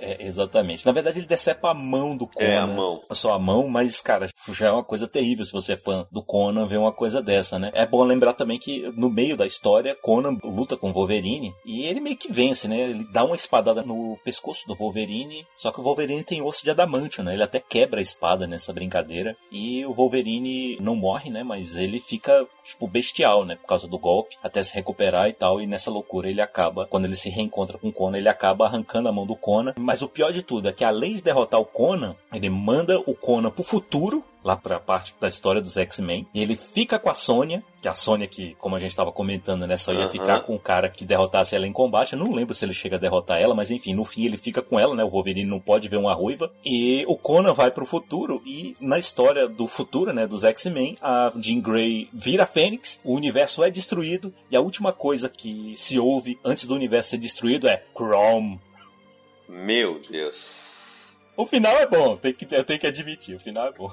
Jesus de bicicleta. Quando vocês falaram de What If, eu achei que vocês estavam falando dos What If bons. Ah, então, mas pode puxar isso aí, Ale. Porque, pô, o primeiro What If que eu li do Conan foi em Grandes Heróis Marvel 5, que é o encontro dele com o Thor. Cara, eu acho isso genial. Foi com o roteiro do Alan Zelenetz e arte do Ron Wilson. É, é incrível, galera, incrível. É muito bom isso. Acho que a única vez que saiu foi lá pela Abril. A história era quando os bravos se encontram. Aparece o Totti Amon, o mago lá que a gente falou. E, puta, imagina o Conan junto com o Thor. Mas também teve um What If anterior ao que aconteceria se o Conan viesse para os dias de hoje. Esse é o clássico. E eu acho que foi a única vez que a Marvel fez um What If de um What If. Porque nessa história, o Conan vem para os dias de hoje, tem uma interação e volta para a Ereboriana. E anos depois, eles fizeram o que aconteceria se o Conan não tivesse voltado para a Ereboriana. Vocês lembram disso? Saiu em Capitão É. América, vira Sim, um sim. cafetão e acaba entrando É isso. Vingadores. Exatamente. E aí, né, o que antigamente era pra ser uma realidade paralela, uma, entre aspas, uma brincadeira, hoje virou verdade, né, velho? Eu não cheguei a ler ainda essas revistas aí. Não merece a leitura. Então, cara, é- eu acho essa fase atual, eu, eu li só primeiro, acho que um ou dois números, pelo amor de Deus, eu posso estar sendo tradicionalista, eu acho uma imensa bobagem, quer ver? Yuri, abre teu microfone um pouquinho e comenta, você que é um fã ardoroso de Conan, o que você acha dessa fase atual do Conan nos Vingadores Sombrios? Sidão, eu me recusei sequer a folhear alguma coisa na internet, mas é infame, blasfema com o personagem. Pois é, mas voltando à questão do. Mas do- nessa dos fase recente, Não, não, não. Não é o arco do Conan Bárbaro, esse espaço selvagem. É o dos Vingadores lá. Ele, Tá, sal- é Savage Avengers. É horrível. esse eu não li, porque a fase do Conan do Jason Aaron eu tô gostando. A eu fase tô, tá legal, tá legal. É porque hoje a Marvel tem duas linhas de publicação com Conan. Uma são as revistas regulares do Conan, como Conan o Bárbaro e Espada Selvagem do Conan, que tá inserido no ambiente do Conan, vamos dizer assim. E outras séries, como é, Vingadores Selvagens e outras minisséries, que o Conan... Tem até Conan 2099, que aí o Conan tá inserido no universo Marvel, vivendo e encontrando heróis e vilões da Marvel normalmente. O Conan vai pra Las Vegas, vai pra não sei aonde, enfim, tudo isso. Isso aí tem duas linhas de publicação. É, o Savage Avengers é um material que eu acho muito ruim, que eu realmente não gosto do material. É, não, vai ver- eles vão chamar de Conan The New Wolverine, Nossa. que vai aparecer em todas as revistas do mundo. Verdade. O- olha só o grupo. Venom, Justiceiro, Conan. Não, pelo amor de Deus. Mas o que eu ia falar é que o estranho dessas histórias não é nem o fato do Conan ir pro futuro, certo? O negócio é que as histórias são ruins. Porque essa viagem no tempo, até nas histórias do Howard, eu tô, tô sempre voltando para as histórias do Howard, eu tô sendo chato, mas até nas histórias do Howard tem uma história chamada Reis da Noite, em que existe um encontro entre o Rei Cal, Ku, né, para quem preferir, o Rei Cal e o Bran McMorne. Certo? O Cal vai por magia, ele é jogado lá na época do Bran McMorne, que é ali na, na Roma Antiga, e vai lá para ajudar ele numa batalha, cara. E, e isso é sensacional. Ou seja, na própria base das histórias do Howard, né, acontece tudo no mesmo universo, essas viagens temporais elas são possíveis. A questão mesmo é que as histórias são ruins. Né? Ah, mas você disse tudo, né? Porque a gente acabou de citar as histórias antigas da Marvel, que ele encontra o Thor, que ele encontra o Capitão América. O Homem-Aranha encontrou a Sônia e foi legal pra caramba também no passado, né? Então, o problema não é o encontro em si, mas ele ser mal feito. Isso eu concordo Exato. plenamente. Mas sabe um outro encontro muito estranho que, que já aconteceu e esse é, até onde eu sei é inédito no Brasil? Eu até comentei brevemente num vídeo recente que eu fiz lá no, no meu canal, que é o encontro entre Homem-Aranha e Cal. Vocês já ouviram falar desse? Não. Hum, Nossa, não. Cara, não, a história é terrível, sabe? Inédita no Brasil, como eu falei, até onde eu sei. Assim, o Doutor Estranho manda a mente do Homem-Aranha pra época do Cal. E ele vira tipo um fantasma que fica possuindo as pessoas nessa época. E quando ele possui a pessoa, a pessoa ganha poderes de aranha, fica subindo pela parede. é uma história engraçada, saca? É engraçada, Meu mas Deus. assim, passa longe de ser boa. Procurem, procurem. No Marvel Team Up, Se eu não me engano, foi isso mesmo. na hora que você falou, eu tô lembrando dessa porcaria aí. Cara, é assim, é engraçado, no mínimo, no mínimo bizarra. Conan, o que é melhor na vida? Esmagar os seus inimigos.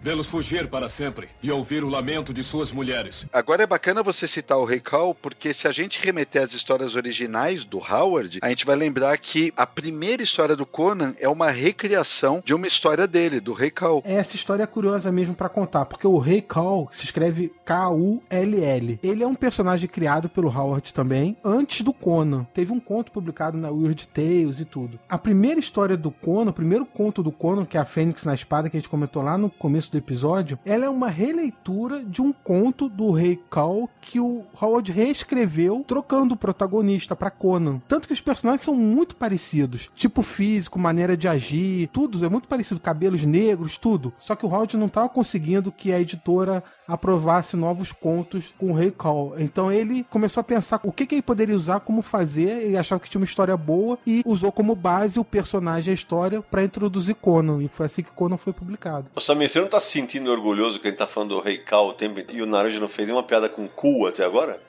Cara, pra mim eu sempre li como Rei Ku. E pronto, falei.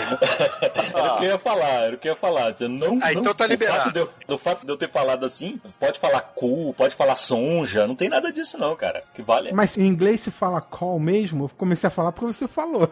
É, cara, tem o filme. Eu tirei essa dúvida pelo filme que saiu com Kevin Sorbo. Não sei se vocês. eh, Nem vamos comentar sobre isso, que é ruim pra caralho, mas que lá eles chamam de Cal. É, porque tem gente que fala que o call, uma das possíveis origens do nome seria skull, né? Que é, que é o crânio, né? Do ser humano. Skull, skull, skull, é. É, Na verdade, deve ser isso mesmo. Na primeira vez que ele citou que o Aranha foi pro passado encontrar o Cal, eu falei, mas que Cal? Cal Barks? Quem que... Eu eu não tava. Eu fiquei quieto aqui Meu tentando entender Deus quem do que ele céu, encontrar.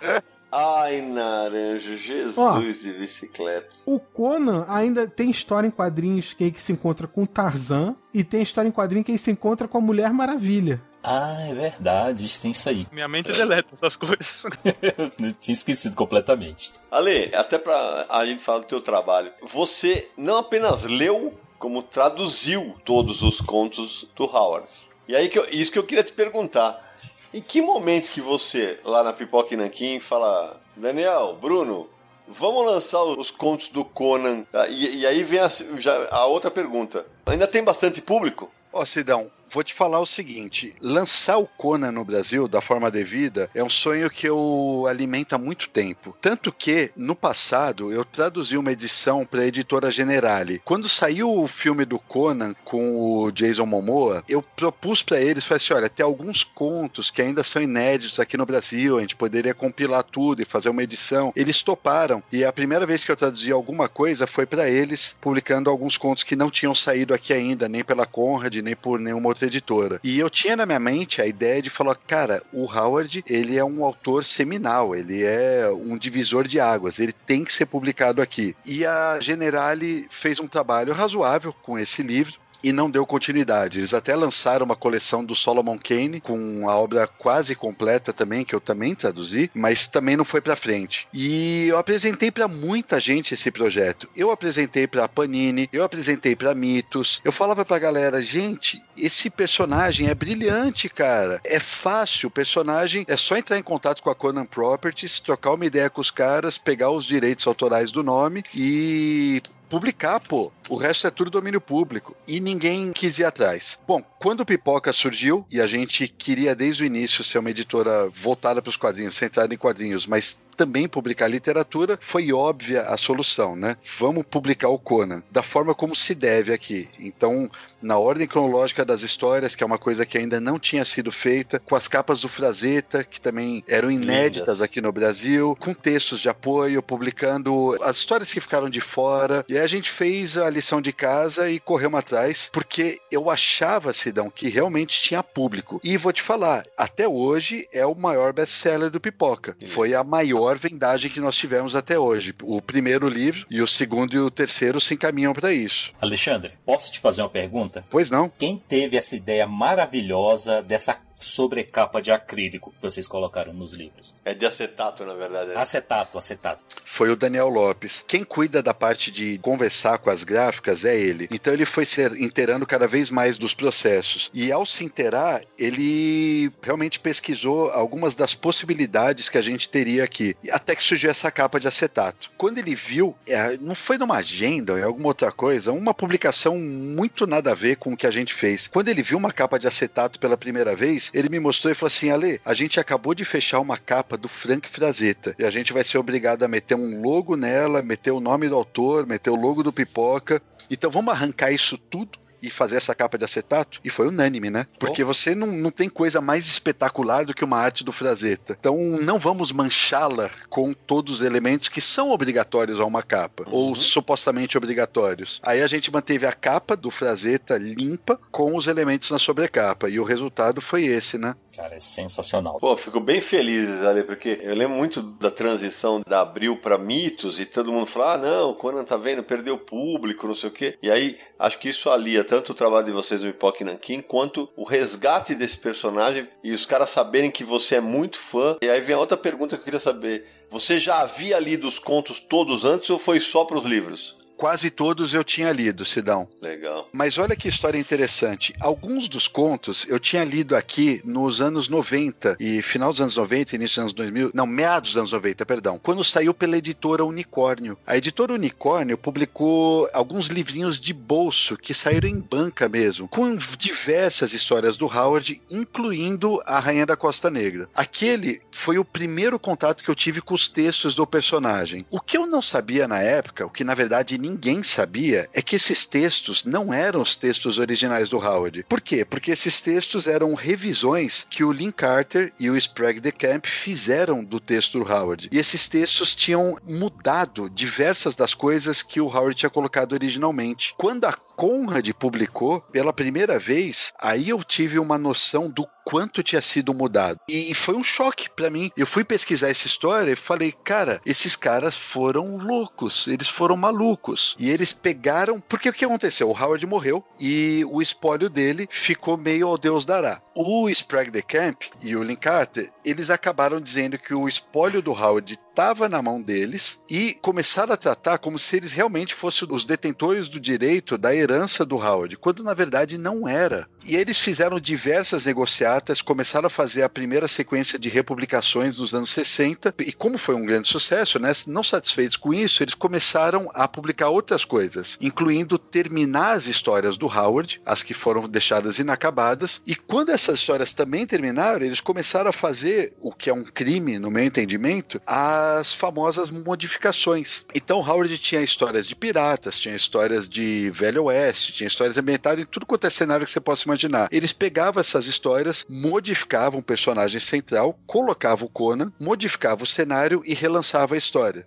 E posteriormente, não satisfeitos, eles começaram a achar que a linguagem do Howard não era adequada para o que eles estavam vivendo. Então eles começaram a fazer modificações, ou para tornar a história um pouco mais épica, talvez mais próximo da alta fantasia que o Tolkien publicava, ou então tirando um pouco da dose da violência excessiva que o Howard colocava, e publicaram novas versões. Então, ao longo de todos os anos 60, grande parte do público não leu o Howard original. Só quem leu o Howard original foi o pessoal dos anos 30 e o pessoal dos anos 50 nas republicações. Isso tudo só foi retomado quando a Properties chegou com mão de ferro e colocou ordem na casa. Olha que loucura essa história. E esse material que você traduziu é todo ele em cima dos textos originais todos os textos originais da Conan Properties. Eles foram muito, muito rígidos e incisivos com isso. Eles chegam com mão pesada em tudo. Tem uma crença de que o Conan é domínio público, mas a Conan Properties ela é uma das empresas que mais tem processos no mundo nesse ramo de cultura pop, né? Vamos colocar assim, só para deixar bem abrangente. Por quê? Tem uma confusão entre o que é domínio público e o que não é.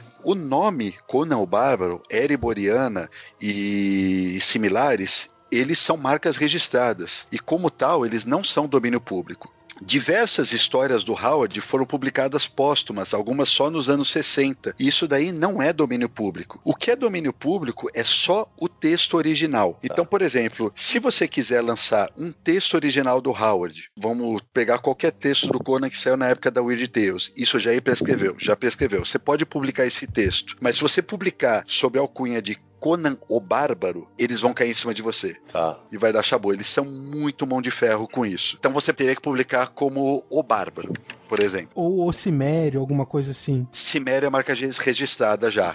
E aí entra num problema porque os cimérios existiram. É, e aí já é, tem outro tipo de briga. É muito pantanoso o terreno. Só pra vocês terem noção de onde que vai essa história, quando a gente negociou com a filha do Franco Frazetta para fechar as, as capas, a filha dele era detentora das artes e, obviamente, ela poderia licenciar. Só que ela não podia usar o nome Conan. Quando ela vendeu as artes pra gente, ela vendeu como O Guerreiro 1, 2 e 3. Quando ela vendia posters ou prints ou coisas assim, até pouco tempo atrás, ela vendia simplesmente como é, O Guerreiro. Não podia usar o nome Conan por ser marca registrada. Quando nós fechamos nossa edição e mandamos para Conan Properties, a gente, é, sem querer, criou uma reaproximação da filha do Frazetta com a Conan Properties. E a partir daí, eles, não sei de que maneira, mas eles é, resolveram os ponteiros deles lá e outras edições no mundo voltaram a sair com a arte dele. Mas até então tava, tava fechado, tava proibido, não tava rolando. Sensacional, cara. Sensacional. Entrando nessa questão, na França tá saindo o Conan pela Glenar.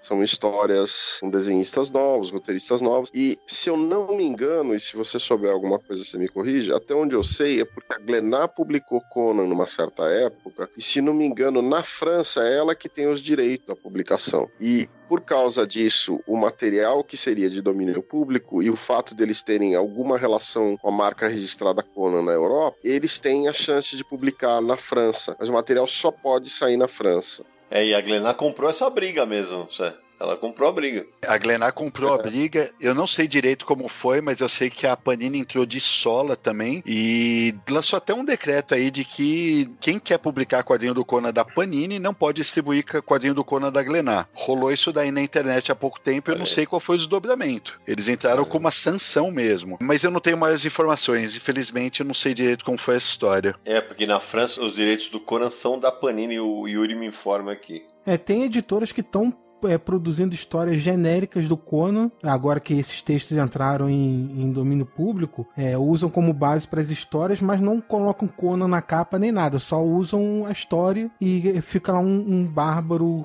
genérico com as feições do Conan como protagonista. Pelo que eu entendi, se fizer isso, tá tudo ok. O pessoal pode até reclamar, mas não vai ter muito o que fazer. É como você querer lançar uma história do Zorro agora, ou uma história do Drácula. É não tem muito o que fazer. O problema são a, os copyrights mesmo das marcas registradas. E é onde o pessoal acaba pecando, né? Tem também um problema de visual. Nossa, gente, é tão, tão pantanoso. Porque a Conan Properties entra com o processo. O desdobramento do processo a gente tem que aguardar para ver. Mas, por exemplo, eu sei que se você lançar uma história do Frankenstein, por exemplo, você pode. Mas se a sua história do Frankenstein utilizar aquele Frankenstein clássico, do filme clássico que era com os parafusos aqui uhum, e a uhum. cabeça uhum. quadrada, se você usar aquela imagem, aquela imagem é protegida, porque ela foi criada e ela não está em domínio público. Então você fica sempre transitando entre o que pode e o que não pode. E isso é muito complicado, né? O que vai fazer?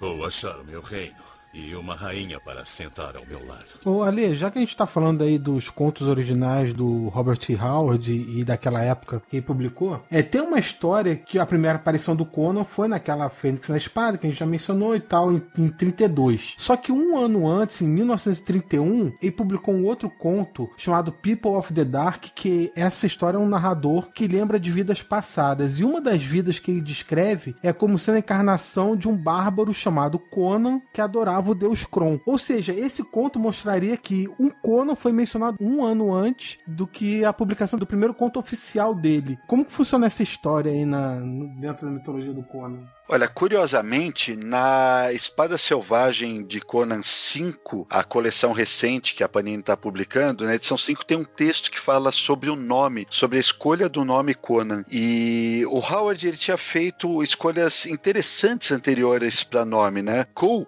ou Cal, que a gente mencionou, é um nome muito direto, muito fácil de lembrar. E o Conan, o autor do texto até diz que, por mais que a gente esteja habituado com o nome agora, ele talvez não seja um nome muito bom. Ele é um nome que perde a força no final da frase. Conan. Talvez fosse conhecido por conta do criador do Sherlock Holmes, o Sir Conan Doyle, mas uh, não deveria ser o melhor dos nomes do personagem. Mas de algum modo o Howard reconheceu a potência, o potencial que esse nome teria e decidiu utilizá-lo. Ele decidiu utilizá-lo, como você bem disse, anteriormente. Esse conto ele foi publicado aqui no Brasil pela editora eh, Black Tower, se eu não me engano, que trouxe um livro só reunindo vários contos do, de terror do do, do Howard. E aí você tem uma história muito, muito bacana em que se passa no presente e por conta de uma situação que ocorre lá, o rapaz está no presente e ele vê um antepassado dele que teria sido esse Conan que adorava o, o deus Kron. Mas para todos os efeitos ainda não era o nosso Conan, apesar hum. das similaridades, né? Mas você vê que a sementinha da ideia do Conan, do nome Conan, já estava plantada lá. Até porque o Howard, ele já tinha desenvolvido bárbaros antes, ele já tinha feito o Rei Cal, ele já tinha o Solomon Kane, que não era um bárbaro, mas era um, um guerreiro, por assim se dizer, e ele não tinha obtido o êxito que ele esperava com esses personagens. Então você vê que a coisa provavelmente estava germinando na cabeça dele uhum. pro surgimento do Conan. Tanto que a, a, primeira história do Conan, ela é uma recriação de uma história do Rei Cal, ou Rei Ku, como é. a gente cogitou aqui, né? Falou. Eu, eu não consigo falar Rei Cal, vou falar Rei gente, desculpa. eu também sempre falei Rei Ku, falar a verdade. Mas uh, e isso eu acho muito, muito curioso. É tido como é, o momento do surgimento do subgênero espada e feitiçaria as histórias do Conan, porque realmente é um marco. Aí o ouvinte pode falar, puxa vida, mas o Rei veio antes? Sim, ele veio antes. Ele foi criado em 1929. Ele foi publicado na revista Argos, se eu não me engano, em 1929. E por que que aquilo não era tido então como espada e feitiçaria? Alguém sabe disso? Essa é uma ótima pergunta, não sei. O Rei Cool, quando você lê as histórias dele, embora o Howard tenha feito bastante, bastante histórias do Cole, ele publicou pouquíssimas em vida. O Cole simplesmente não vingava. E quando você lê, tem todas as similaridades com Conan. É um bárbaro num mundo que parece ereboriano, embora não seja, seja milhares de anos antes, tal. Ele teve um passado selvagem, ele virou rei, é tudo muito parecido. Mas quando você lê a história, você vê uma diferença fundamental de temática. Por exemplo, as histórias do Coe, elas são muito mais próximas do que eram feitas nos contos gregos fantasiosos de antigamente. Aparecia, sei lá, feiticeiros, aparecia. Aparecia as raças reptilianas, aparecia. Mas não tinha realismo. Em qualquer momento, parecia que você poderia caminhar até a beira do mundo e cair. Não é que acontece isso na história do Mas isso você sente que isso pode acontecer. Não tem senso de perigo, não tem senso de realismo real da maneira como aparece no Conan. Esse talvez tenha sido um dos motivos que levou a tantas recusas por parte das publicações da época, e isso é uma extrapolação minha, tá? Ah. Talvez tenha sido tão recusado por conta disso, porque o personagem ele não conseguia ser fundamentado dessa forma. Quando ele pega a By This Axe I Rule que é Por Esse Machado é o Governo. A história do Cook foi recusada, sistematicamente recusada por diversas publicações na época. E ele recria ela para ser uma história do Conan, que é a Fênix na Espada. Ele troca tudo que deu errado na história do Cook, tudo que os editores da época apontavam que estava errado, insere o Conan e reapresenta. Quando ele reapresenta para o Fansworth Wright, que era o editor da Weird Tales, o Fansworth pira nessa história e fala: agora sim. E aí o Conan é publicado. Então é como se o Cool tivesse sido um balão de ensaio, onde todos os testes deram praticamente errado e pouquíssima coisa foi realmente publicado, o resto foi publicado póstumamente, e ele aprendeu com esses erros e levou a cabo no Conan. Ou pelo menos essa é a minha opinião pessoal. Entendi. É, também tem o um lance do rei Cole, ele, quando ele foi criado, ele já era um rei, já era o governante, e é, as histórias se passavam naquela época. Com o Conan, quando ele criou o Conan, o primeiro conto, ele tá nesse ponto. Mas nos contos posteriores, ele volta no tempo, mostra o Conan novo, mostra o Conan ali no, no meio do caminho entre os dois períodos. Então ele mostra um desenvolvimento de personalidade do Conan no segundo Conan ele também é rei. Aí no terceiro no que ele dá esse salto não. e pegou todo mundo de é. na contramão, né? E aí ele consegue desenvolver a personalidade do Conan e o crescimento dele como personagem. É interessante também que, como o Alexandre falou, né? Primeiro conto, Conan é rei. Segundo conto, Conan é rei. De repente, ele já não é rei. É, ah, já é a Torre do Elefante, é terceiro conto. Ou seja, é um moleque. Perguntaram pro Howard por que ele fazia isso, né? E ele, uma das explicações que ele deu, que eu acho muito interessante, é que as histórias de Conan eram contadas como se fosse um guerreiro, sei lá, sentado em volta de uma fogueira conversando. E as aventuras vêm na cabeça dele não em ordem cronológica, mas conforme ele vai lembrando. Isso eu achei bem legal e eu acho que seria, por exemplo, um ponto interessante para fazer uma série do Conan, por exemplo, ao invés de tentar colocar elas em ordem cronológica, faz os caras sentados em volta de uma fogueira lembrando as histórias que já se passaram. O cara já velhaco, rei, contando as histórias passadas. Essa é a, ideia original do Howard. Perfeito, é o que eu falo há muito tempo. As possibilidades narrativas do Conan são infinitas, porque você pode aí, sei lá, ter um filme com o Schwarzenegger agora, retomando o personagem, fazendo o Conan com 70 anos, não tem problema nenhum, e você pode também fazer ao mesmo tempo uma série no canal da Disney que vai ter aí com o Conan com 17 anos. É o mesmo personagem com atores diferentes e todos eles vão estar respeitando a ideia original. Você é um bárbaro, vive livre pelo mundo. É assim, assim sempre será. O que você quer? Ó, um assunto que a gente pode falar é sobre a relação do Conan com a magia. A gente já falou brevemente disso, mas tem alguns contos do Howard em que o Conan se beneficia da magia, que é uma coisa que a gente não vê todo dia, né? Eu vou lembrar de cabeça aqui o conto People of the Black Circle, uma coisa assim, o povo do Círculo Negro, em que um dos magos que servem o, povo do Círculo Negro, esse povo sequestrou a princesa de Vendia e o Conan tá indo atrás deles. E esse mago trai esses profetas e os profetas vão lá e matam ele, só que não matam, né? Na verdade, eles deixam ele semi-morto. E ele entrega pro Conan um sim que vai servir pro Conan atravessar tipo um mar de névoa que tem, saca? E, e se não fosse essa ajuda, o Conan não teria passado. Eu achei isso bem interessante. E tem, claro, a própria Fênix na espada, em que o próprio Epimetreus, né? O, sei lá, o fundador da Aquilônia, em tempos passados, coloca a marca dele lá, a Fênix, na espada, para que o Conan possa derrotar o monstro que é enviado pelo Totiamon. Não sei se vocês vão lembrar de outros, é, outras oportunidades em que Conan se beneficiou da magia que ele tanto abomina. Na verdade, eu acho muito legal você pensar como o Howard inseria a magia no, no universo do Conan de uma maneira cotidiana, né? Ele te faz pensar que aquilo fazia parte do dia a dia mesmo, aceite, lide com isso. Todo mundo acredita em deuses, deuses existem, todo mundo acredita em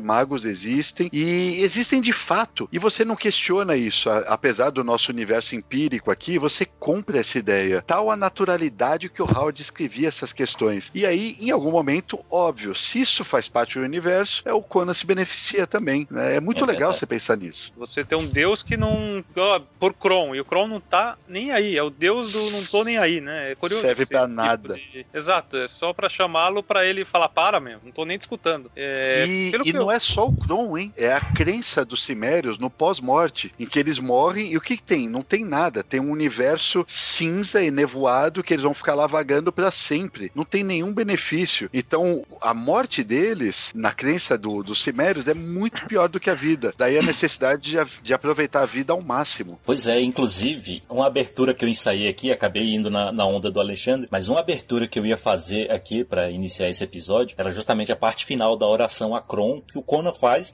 no filme. Né? Porque na- nos quadrinhos ele tá cagando pro deus Kron. No final ele fala: Peço a você, Kron, conceda-me um pedido, conceda-me a vingança. E se você não escutar, então vá pro inferno. E é, é muito foda isso, porque é, é, normalmente você pede alguma coisa pro seu deus, né? Se colocando pra baixo, se humilhando e tudo mais. E ele não, ele mandou o deus dele tomar no cu. Eu acho que isso define muito a relação dele com o Kron, né? Exatamente. O Kron só ajudou ele uma vez, de acordo com um livro que eu li em algum lugar aqui, que parece que o. Não sei se é no, nos li, no, em quadrinhos ou na literatura, mas parece que ele ia acabar morrendo na mão dos demônios do leste e o Kron falou: não, não esses caras não vão te matar. É, e meio que restaurou a energia dele, mas eu não sei dizer onde foi isso exatamente. Cara, isso eu não lembro. Eu lembro que o Kron aparece na- no encontro entre Conan e o Thor. Aparece. Ah, sim, que é uma história maluca, que, né, que no final um é descendente do outro, não é um negócio assim. Exatamente. Essa história é bem doida. É, a gente citou no episódio do O que aconteceria se. O Conan às vezes também chama por Mitra, né? O Mitra, ele é a personificação no, na era iboriana da nossa religião cristã, né? Quando você vê, tem esses paralelos. Nas histórias do Howard fica muito clara isso. Todo o resto seria o paganismo e Mitra seria o correspondente ao deus cristão. Mas o Conan, conforme ele vai indo de nação em nação, justamente por ele não ter esse apego ao- aos deuses originais dele, no caso Kron e toda a sua patota,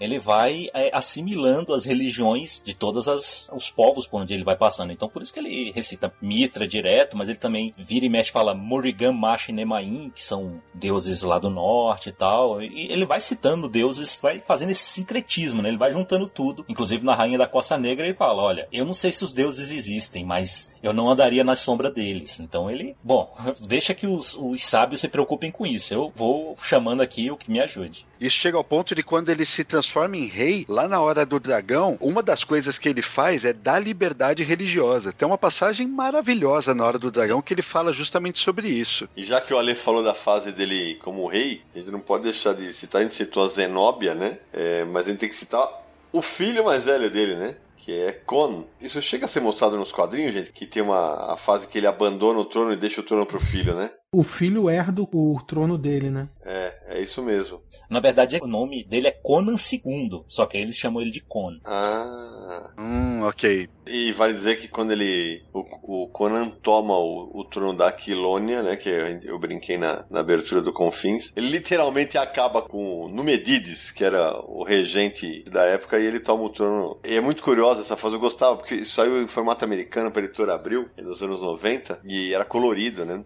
E eu lembro que era, era uma relação muito diferente com o personagem, porque a gente estava acostumado com aquele cara bárbaro e tal, e de repente ele tinha que tomar decisões políticas, né? Que não eram a dele, né? A dualidade do personagem ficava muito clara ali. Mas esse conceito do, do Con foi criado nas histórias em quadrinhos, né? Não tem isso no, nos livros. Sim. Foi criado, acho que se eu não me engano, pelo Roy Thomas, que desenvolveu diversos, diversos roteiros. Tem uma parte, não sei se vocês vão lembrar, que aparece um filho ilegítimo do Conan. Durante as viagens que ele fez para Kitai, ele teve um filho ilegítimo lá. E aí isso daí retorna para assombrar ele. Vocês lembram disso? Cara, eu não lembrava disso, cara. Apareceu. Foi no Conan Rei. Foi o Kang Ludze. Ah. Ou, ou a, a, não, perdão. Kang Ludze foi a quitanesa que teve um filho, que é o Kang Sou, com o rei Conan interessante no Conan Rei era a questão visual, que era muito diferenciada das outras revistas também. Eu sempre achei o estilo visual do Conan Rei muito distinto dos outros títulos do Conan, né? Não sei se vocês Com tinham certeza. a mesma impressão. Eu tinha. O, o cabelo dele cortado em tigelinha, é, a pele um pouco mais flácida, você dá para perceber. Não em todos os desenhistas, né? Mas em vários deles, as próprias indumentárias. E aí tem uma história que é considerada a última história do Conan, né? Que é o Conan das Ilhas, que saiu aqui na Espada Selvagem Cores 11 11. Vocês lembram disso também? Quando ele realmente larga o trono, deixa tudo na mão do filho e volta pro mar? Eu lembro, eu lembro bem dessa história porque eu fiz um. Tô fazendo autocitação aqui uma atrás da outra. Eu fiz um vídeo explicando algumas curiosidades sobre o conto A Fênix na Espada. E uma das coisas interessantes desse conto é que ele fala lá das escadarias de Epimetreus, em que ele vai no sonho dele lá. Aí tem as escadarias que tem um a efígie de Sete. É como se Sete tivesse, sei lá, desenhado ou esculpido nos degraus para que você vai subir na escadaria e vá pisando na cabeça da cobra, né? Aquela coisa bem metafórica, vamos dizer assim. E eu coloquei como curiosidade que existem três representações dessa escada nos quadrinhos. As duas adaptações da Fênix na Espada, né? Que é a da Marvel foi publicado em Conan Saga 2, e a da Dark Horse, né, que, que saiu recentemente aí num encadernado, e também nessa Conan das Ilhas, em que Epimetreus volta com Conan já velho, né, para dar uma missão nova para ele e ele passa novamente por essas escadarias. É bem interessante. Se quer aprender a lutar, aprenda com uma arma de verdade e não com um palito de dente. Uma coisa que a gente até não comentou é que nos Estados Unidos saíram várias histórias do Conan no formato graphic novel, né? Uma quantidade grande de histórias fechadas no estilo graphic novel, na época que a Marvel tinha a Marvel Graphic Novel. Nada assim que você pudesse dar muito destaque. Eu acho que eram histórias que vendia no formato graphic novel, tinha um impacto diferente, mas eu vou te dizer que é, não conseguia chegar no nível da Espada Selvagem.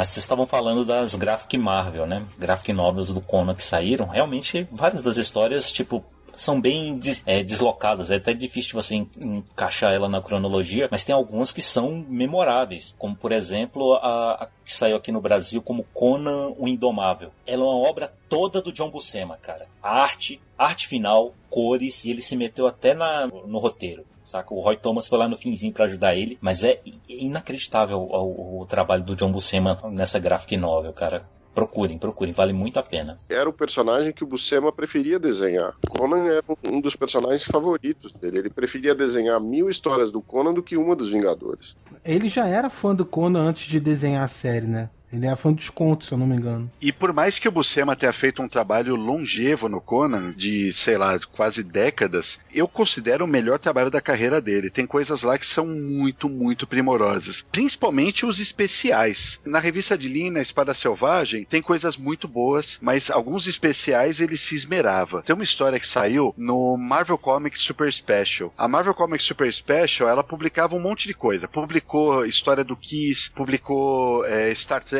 adaptação oficial do filme, adaptação oficial do filme do Tarzan, a própria adaptação oficial do filme do Conan saiu lá. Mas em Marvel Comics Super Special 2, de 1977, saiu para mim o que eu considero a melhor história que o Roy Thomas fez junto com o John Buscema. Foi publicada aqui na Espada Selvagem Cores 1, que é o Admirável Bárbaro. Uhum. Nossa, eu chorava quando eu li essa história, que é a história do Conan junto com um bucaneiro. Meu Deus do céu, que história maravilhosa. E para quem é, é, é, leitor de super-heróis, que de repente nunca tenha lido Conan e tal, vocês terem uma ideia da importância do personagem, pra, especialmente para quem trabalha com quadrinhos e para quem desenha quadrinhos, é, o Ivan Reis, hoje dos maiores desenhos do planeta, o principal nome da DC Comics, o personagem favorito dele é o Conan. Ele, ele já contou mais de uma vez em palestras em que eu tive com ele que ele adorava. Ele, ele, o negócio dele era, era ler Conan. E foi assim que ele começou a desenvolver o gosto por quadrinhos. O Deodato gosta muito é. também. E o Deodato tá fazendo um personagem com o Jeff Lemire muito parecido com o Conan fisicamente. Que é o Berserker Unbound. É, é um Conan disfarçado, né?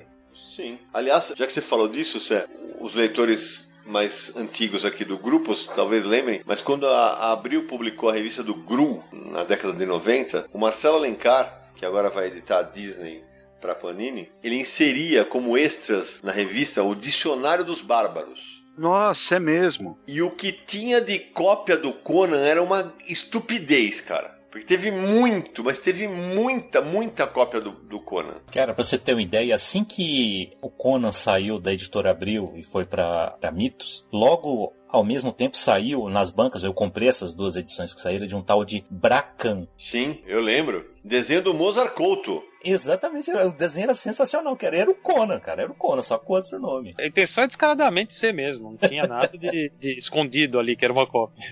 Exatamente. Não, o Mozart Couto já tinha feito nos anos 80 aquele Umbrak, que é o Conan no mundo, no universo de ficção científica. Mas é o Conan. É, isso que eu ia lembrar, que tinha o Umbrak e era mais antigo, né? Aham. Um dos nossos grandes desenhistas, né? Tá assumido, né? Sensação, incrível. Conan, o que é melhor na vida? Esmagar os seus inimigos. Vê-los fugir para sempre e ouvir o lamento de suas mulheres. Bom, a gente está encaminhando para o final do programa. Só uma complementar uma informação aqui. O Yuri falou aqui para mim pelo WhatsApp. A Glenar comprou tanto a encrenca lá na França que os álbuns saem como Conan o Cimério. Quer dizer, então essa é uma das brigas que a Glenar está comprando na França, por isso que a gente entende que essa rusga está tão acirrada, né? E até por isso deve ser difícil esse material ser publicado em muitos outros países. Para o Brasil, então, deve ser complicado esse tipo de coisa. Inclusive aqui, realmente vai ficar difícil. Mas parece que vai sair na Espanha e na Itália, né? O Yuri até estava comentando isso, que a Glenat tem planos de lançar na Itália e na Espanha esse material que está saindo na França. Mas a Glenat tem atuação nesses países, né? Exato. E o Ricardo falava também, citou agora há pouco a fase do Conan nos Vingadores Sombrios, né? Ricardo, lembra, ele, pelo que você leu, ele vem ao Brasil, é isso? Pois é, ele vem ao Brasil, assim, em Porto Alegre. E Conan é Conan, né? Ele procura um puteiro assim que chega, né? Só que ele chega lá e as mulheres não estão afim de deitar com ele, né? Ele, caralho, porra é essa? Vim aqui pra, pra deitar com a mulher e a mulher não, não tá querendo nada. Aí ele vai descobrir que as mulheres estão lá obrigadas, ou seja, são escravas sexuais, esse tipo de coisa. Ele se emputece com a situação, é, salva elas e sai numa sina pelo Brasil aí pra achar outros puteiros com mulheres que precisam ser salvas, né? Excelente argumento. É, a gente está falando sobre Conan nos quadrinhos, porque tem muito quadrinho do Conan, principalmente a época da Marvel, né, que é a mais é, clássica. Na verdade, quando foi publicado pela Marvel a partir de 1970, Dark Horse de 2003 a 2018 e voltou para Marvel em 2019. Mas antes da Marvel publicar a primeira história do Conan, na década de 50, tiveram os quadrinhos não oficiais do personagem que foram produzidos no México por uma editora chamada Corporación Editorial Mexicana. E era um, era um personagem que era um pouco diferente, tinha inclusive cabelos louros e tal. E a primeira história foi adaptando o conto A Rainha da Costa Negra. Mas assim, é um material, material totalmente não autorizado, piratão, um Conan completamente diferente. Isso antes de sair pela Marvel. Na verdade, a história vai um pouco além disso. Essa história foi publicada pela CM, né, que você falou, né, pela essa editora em 52, e ela teve muito, muito vulto, foram quase 10 anos de publicação. A história saiu no Cuentos de Abolito, Isso. que é algo como tipo contos do, do vovô, e não é que ela adaptava a Rainha da Costa Negra, é que a Rainha da Costa Negra era a personagem principal, e o Conan era praticamente um coadjuvante. O, olha só que loucura essa história. A primeira vez que se soube disso, de uma forma geral, quem descobriu foi o Lynn Carter, e procurou, estava editando os livros dele no ano 60, soube que tinha uma publicação é, pirata do Conan no México, mandou uma carta para a editora pedindo explicações, a editora nunca respondeu, ele achou que não valia a pena ir atrás. Quando o Roy Thomas estava publicando o, os quadrinhos da Marvel, ele também soube dessa história, fez a mesma coisa, mandou uma carta e também não obteve resposta nenhuma, achou que não valia a pena ir atrás e, e a história permaneceu por isso mesmo. Durante anos, ninguém soube ao certo como tinha sido essa publicação da Reina de la Costa Negra. E ela acabou saindo, na verdade, por duas editoras. Nos anos 50 foi longevo, foram entre 1952, se eu não me engano, até 1955, e depois, tipo 10 anos depois, a publicação foi retomada por uma outra editora, que era a Ediciones Joma. E aí eles publicaram durante um tempão isso daí, galera, durante muito tempo. Começou com republicações do que era do que saiu no Cuentos e Abolito, e depois foi por uma série longeva é, regular. E isso daí hoje é tido como como um material é, extremamente caro, né? É, é, extremamente procurado pelos fãs. E você vê no. Como é que chama aquele? É no eBay. No eBay, cada vez que aparece uma edição idioma, custa uma fortuna e um Quentos de Abolito, então nem se fala, porque é dos anos 50, imagina. E o Conan, ele era loiro porque ele era tipo um viking. Ele, o navio era um navio de viking, a tripulação da Tigresa, que era o, o navio da Belit, elas tirou os escravos negros, substituíram por vikings e ele ele era coadjuvante nas histórias. Olha que loucura. É, tem umas capas dessa, dessa publicação, vou colocar no post desse episódio pro pessoal ver, é só clicar lá. O que vai fazer?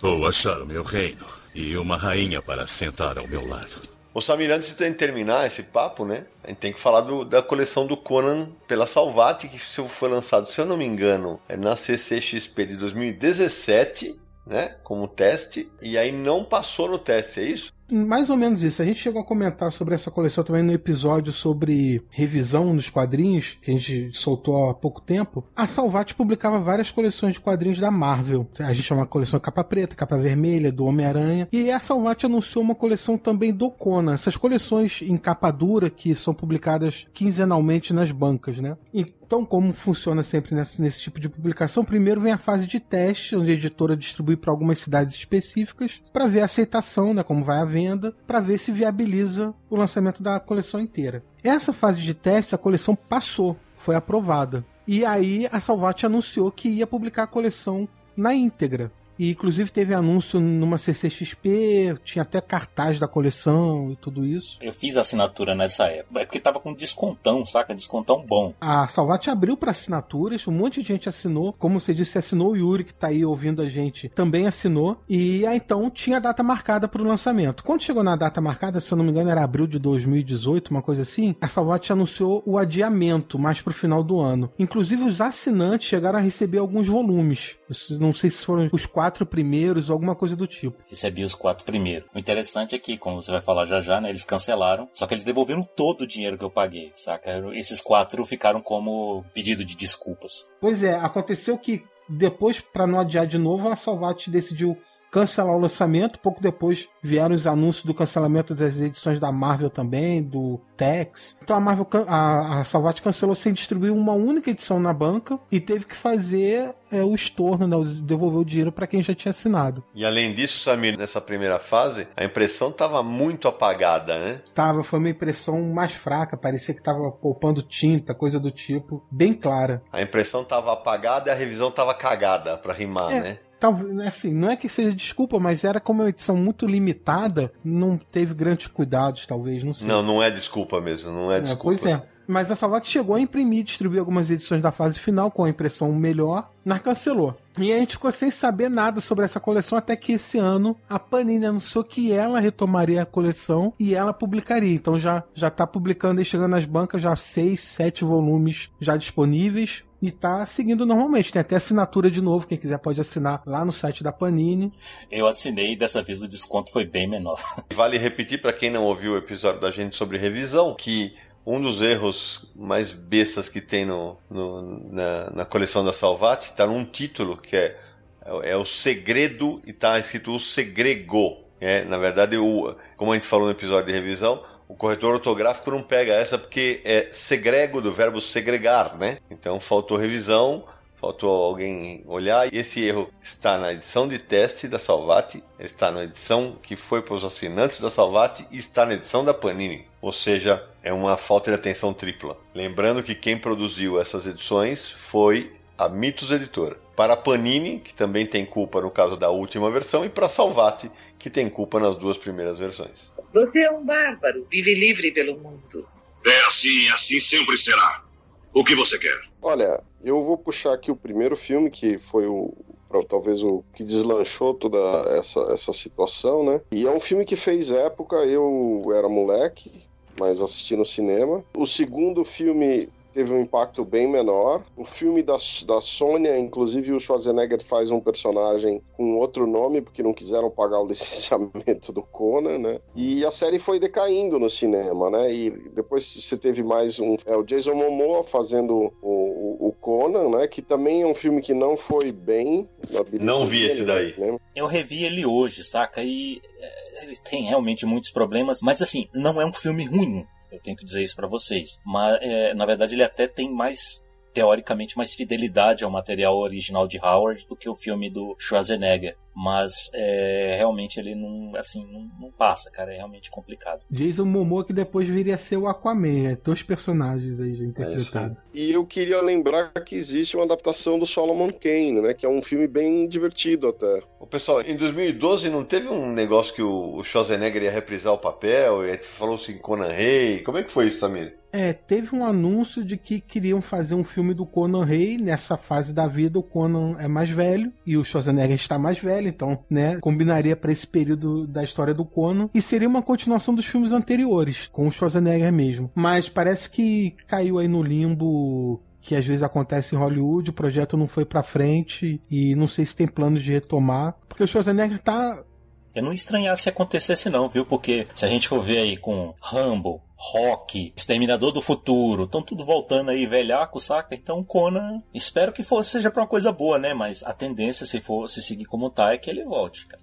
Vou confessar uma coisa aqui que talvez é, todo mundo brigue comigo depois, mas é, eu não sei, eu nunca achei o, o Schwarzenegger com cara de Conan, vendo os filmes mais antigos. Eu não, não sei, porque assim, o cara é forte pra caramba, tem aquele corpanzil que encaixa no Conan e tal, mas não sei, alguma coisa não encaixa ali não passa a sensação de velocidade, né? Pra você pegar uma espada e já virar rápido. Não... Ele não bate muito com as descrições de Howard mesmo, não. É, exatamente. Ele não bate com as descrições de Howard. E nesse ponto eu achei que o Momo aparece mais. Que você olha pro Schwarzenegger e você fala, tá de peruca. Tava demorando, ele não fez uma piada o programa inteiro, Samir. Tá de brincadeira. E um dos problemas do filme recente agora com Jason Momoa é que você fica o tempo todo comparando esse filme, ah, ou, ou seja, comparando o Jason Momoa com o Schwarzenegger. E não tem como comparar, porque o, o carisma do Schwarzenegger é, tá, é top lá em cima, saca, cara? E o Jason Momoa não vai chegar lá, cara. É, isso tem que admitir. O Schwarzenegger é muito carismático. Tem uma outra questão, é que o diretor do primeiro Conan é, foi o John Milius, que é um baita de um diretor. Ele assinou o roteiro do primeiro Conan ao lado do Oliver Stone, que também é um cara consagradíssimo aí, tava no, entrando no auge dele na época. Primeiro Conan foi um filme 18 anos na época, é, com uma violência extrema. Não é, se limitaram à questão de mostrar nudez, de mostrar. O, colocaram lá. É. A Ereboriana que eles colocaram lá, naquele filme de 82, foi uma coisa inédita até então. E foi um baita de um sucesso de bilheteria. Eles é, construíram uma vila, um vilarejo inteiro só para queimar na, na sequência. Eles fizeram. Foi, foi uma produção realmente requintada fez muito, muito sucesso. O que aconteceu? Na sequência, onde o Conan 1 perdeu pro Conan 2? Porque na sequência eles pensaram: olha, esse filme foi 18 anos e fez esse dinheirão todo, então vamos fazer o seguinte: vamos fazer uma sequência que vai ser 12 anos e vai ser pra família toda. E aí, se aquele filme que metade da, da galera não poderia assistir fez sucesso, imagina esse. É onde começaram a quebrar a cara. O diretor do segundo filme, de 84, é o Richard Flesch. Teve um roteiro baseado numa história original do Roy Thomas. E só que não era o mesmo Conan. Né? Já era um Conan fazendo piadinha, é, tinha um elenco de apoio, já não, não tinha a Valéria mais, não tinha o, o Tulsadum, que era o James Earl Jones. Enfim, a, a, a pegada do filme mudou. E embora tenha sido um sucesso, não fez o mesmo dinheiro que o primeiro. E o as, o Conan 3, é, o que, que, deveria ter sido o Conan 3, acabou sendo o Guerreiro de Fogo. O Schwarzenegger explica isso na biografia dele. Ele fala que ele tinha um contrato com o Dino de Laurentiis de lançar três filmes e a do Conan, né? Na verdade, eles lançaram mais filmes juntos, mas do Conan era para ser três filmes. Só que a carreira dele estava enveredando para outras, pra, em outras direções. E aí ele acabou optando, conversando, fazendo um acordo por fora em que Guerreiros de Fogo entrou como fosse o terceiro Conan e ele não teve a obrigatoriedade de fazer esse filme. Pelo menos é isso que ele explica na biografia dele. Tem uma curiosidade sobre o segundo filme, Conan o Destruidor, que como o Alexandre falou, teve o roteiro do Roy Thomas, só que é o que acontece em Hollywood, né? Tem um roteiro inicial, eles vão cortando, vão adaptando, vão cortando, vão cortando, ajustando tal. E o, o filme que foi pro cinema ficou tão diferente do roteiro original que o Roy Thomas fez que ele aproveitou esse roteiro e transformou numa graphic novel que se chama O Chifre de Azote, que é muito boa, por sinal. Foi publicado Agora... aqui, né? No Conan foi, Espada foi... Selvagem Cores. Foi, eu não vou lembrar o número, mas foi publicado aqui também. E a gente tá esquecendo um detalhe. Sabe que saiu também nesse meio tempo entre os filmes do Schwarzenegger e o filme do Jason Momoa? A Conan the Adventure, uma série de TV de 1997. É verdade. No papel do Conan. O Ralph Moller é aquele, aquele gladiador coadjuvante que trabalha com o Russell Crowe no filme Gladiador. Ele foi um Conan péssimo. É terrível, terrível. Isso foram 22 episódios. Isso não foi exibido, né? Aqui. Foi, a Rede Globo exibiu. Foi Nossa. Sessão Aventura. Eu perdi isso completamente. Eles têm um mérito que é o seguinte: eles adaptaram a Torre do Elefante. Porcamente, mas adaptaram. Já que a gente tá falando de televisão, falando do, do Conan Aventureiro, tem que falar dos desenhos animados que o Ricardo citou fora do ar, que ele adora, né, Ricardo? Pois é, cara. Eu tenho eles aqui na estante, né? É, colecionador tem que ter essas coisas tudo, né? Pelo bizarro. Tô olhando para eles aqui agora. Cara, é, é muito ruim. Porque foi naquela época em que diversos personagens dos filmes, filmes violentos da TV, foram para criança. Foi para lá o Robocop, foi o Rambo e o Conan, cara. E aí, tipo, não, não tem como, não é o Conan lá, cara, porque ele não, tipo, não mata ninguém. Tem alívio cômico, que é, sei lá, um, um tem uma uma fênix que fica no escudo dele e sai e fica é como se fosse o Louro José do Conan, saca? Alguma coisa assim. É, é terrível, cara, é terrível. Mas é, é assim, vale pelo bizarro. É para criança, cara, então, né? O cara tá vendo Conan, aí depois vê o Muppet Babies e, e o Cavalo de Fogo, saca? Teve o Conan Aventureiro e depois teve uma outra que, puta, cara, é, eu vi uma imagem aqui, Conan e os Jovens Guerreiros, né? Conan e o Louro José é um crossover sensacional, hein? Nossa.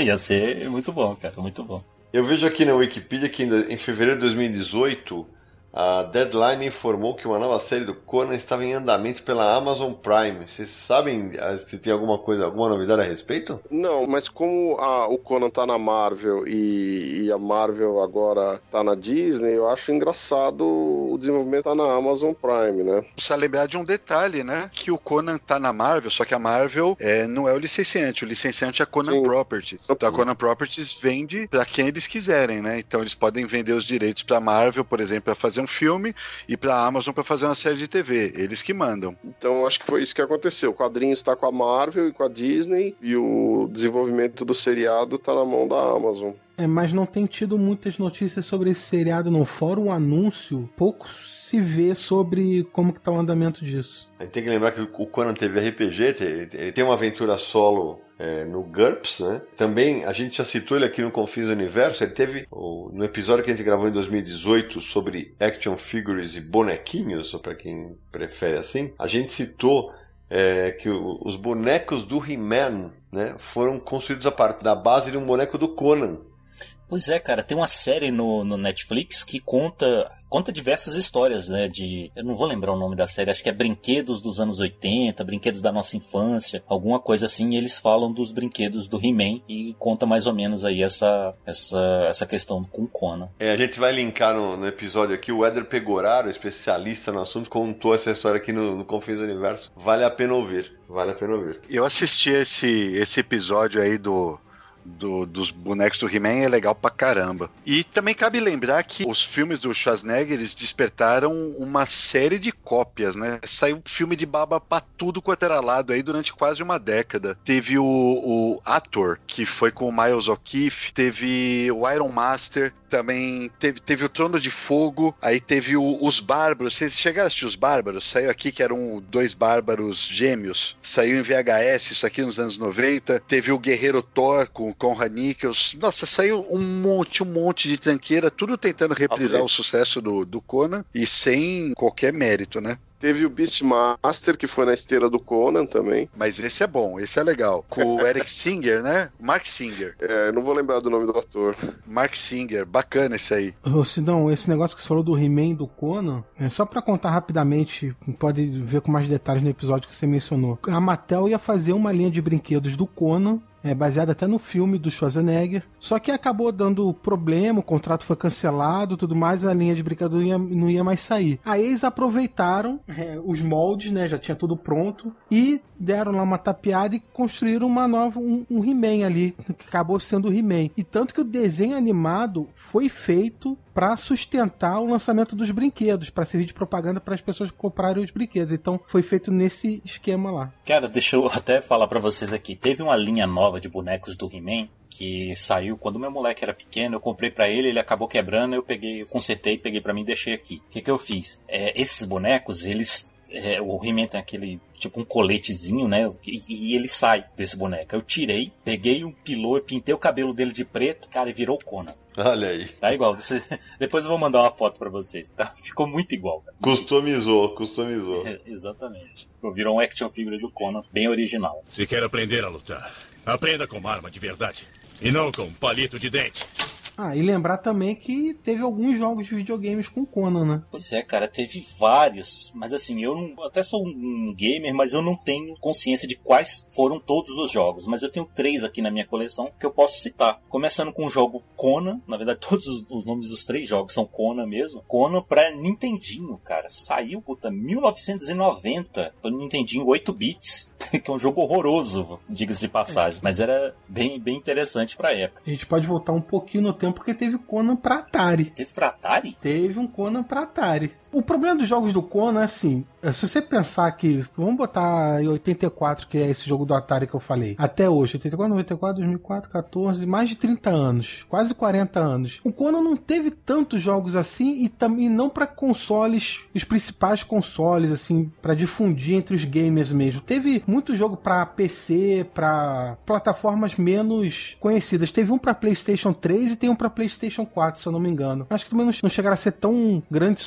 sucessos assim de gamers. Não, não, sucesso realmente nunca foi. Eu tenho um aqui pra PC, o nome é Conan também, que saiu em. eh, não tem data aqui, 2003. E cara, eu joguei mais ou menos esse aqui, o jogo é bem ruinzinho, mas ele é só pra computador e tem esse que você falou, né, que saiu pra PlayStation 3 e Xbox 360. Esse já tem um visual bem mais maneiro, bem legal, porque ele usa aquela técnica de animação que é o cel shading. Então, mesmo sendo um jogo de 2007, hoje graficamente ele ainda tá muito bonito. Só esse aqui eu joguei bastante, jogo que cheguei até a zerar e tudo mais. Só que a jogabilidade dele é bem ruim, certo? Ele é meio que uma cópia de God of War, assim, que tava bem na, no das paradas na época. Só que, é, assim, o Conan escalando é ridículo. Saca? E um Cimério que não sabe escalar é um disparate, saca? Não, não vale a pena. Esses são os três jogos que eu tenho, mas saíram jogos recentes também. Quer dizer, que não é do Conan, né? Mas que você joga no universo da era iboriana, que você pode inclusive escolher o tamanho do seu pinto, se você escolher a mulher, o tamanho do peito. Vocês devem ter visto vídeos dessa bizarrice aí, né? Cara, não tinha visto. Não procure, não procure. É bizarro, porque você pode. Logo no começo você constrói o seu personagem, né? Atributos físicos e tudo mais, e você pode escolher se ele está com roupa ou sem roupa e escolher o tamanho do, do cujo. Jesus. Ele chama o tamanho do dote. Rapaz. Olha, a gente falava fora do ar, teve um musical do Conan. Era The Adventures of Conan, era uma peça de teatro que acontecia num show dentro do Universal Studios. Ficou no ar de 1983 até 1994. E um dos atores que fez o Conan foi o Mark Dacascos. Olha que loucura. Olha, Quando ele era criança ainda.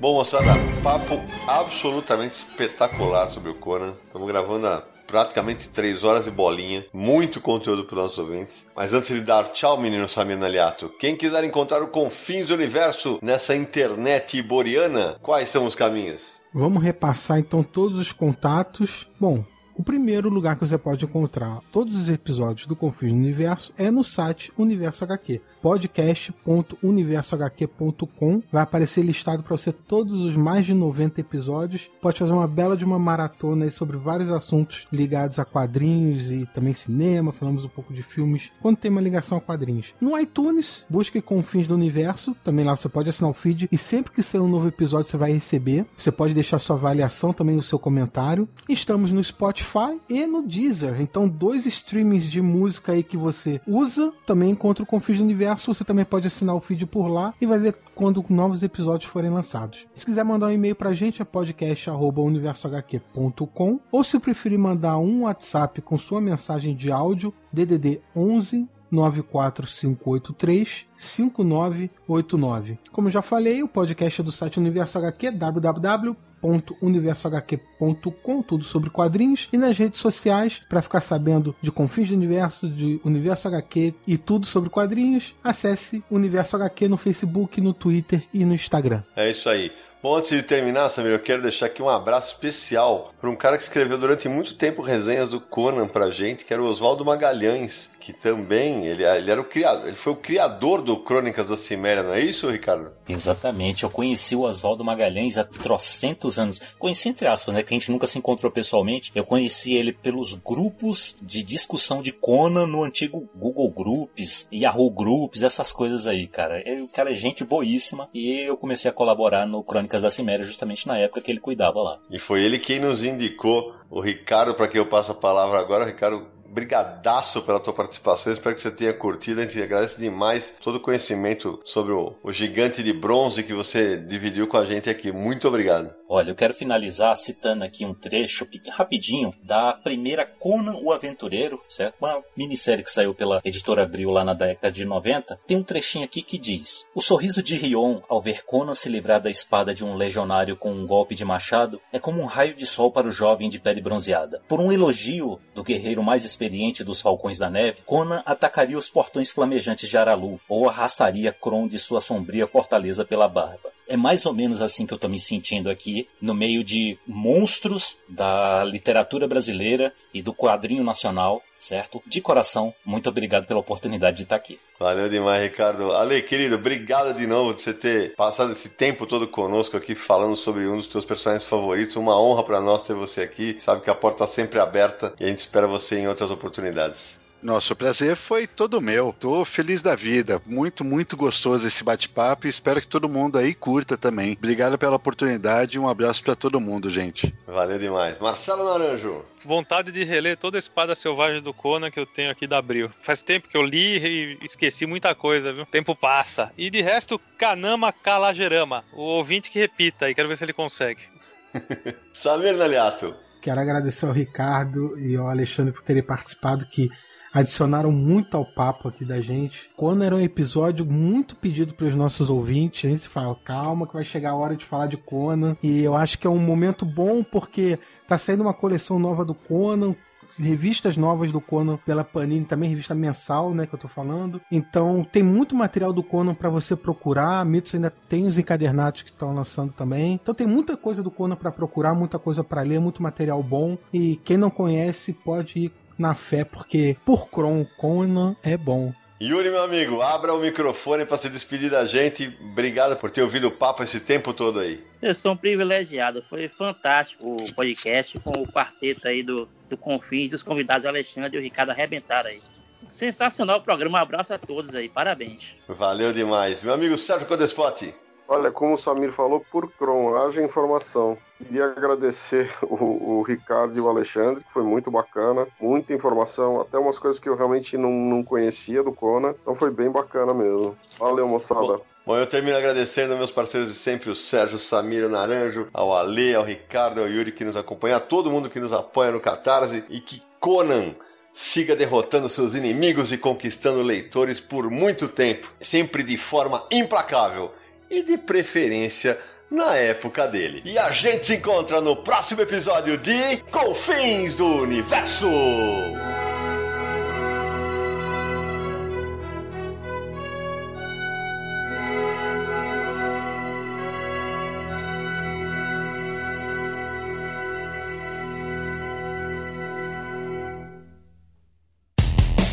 Mais claro ou na noite mais densa, você está deixando a nossa presença. Faça uma boa viagem de volta, mas não fique disperso. Nos encontraremos no próximo episódio de Confins do Universo.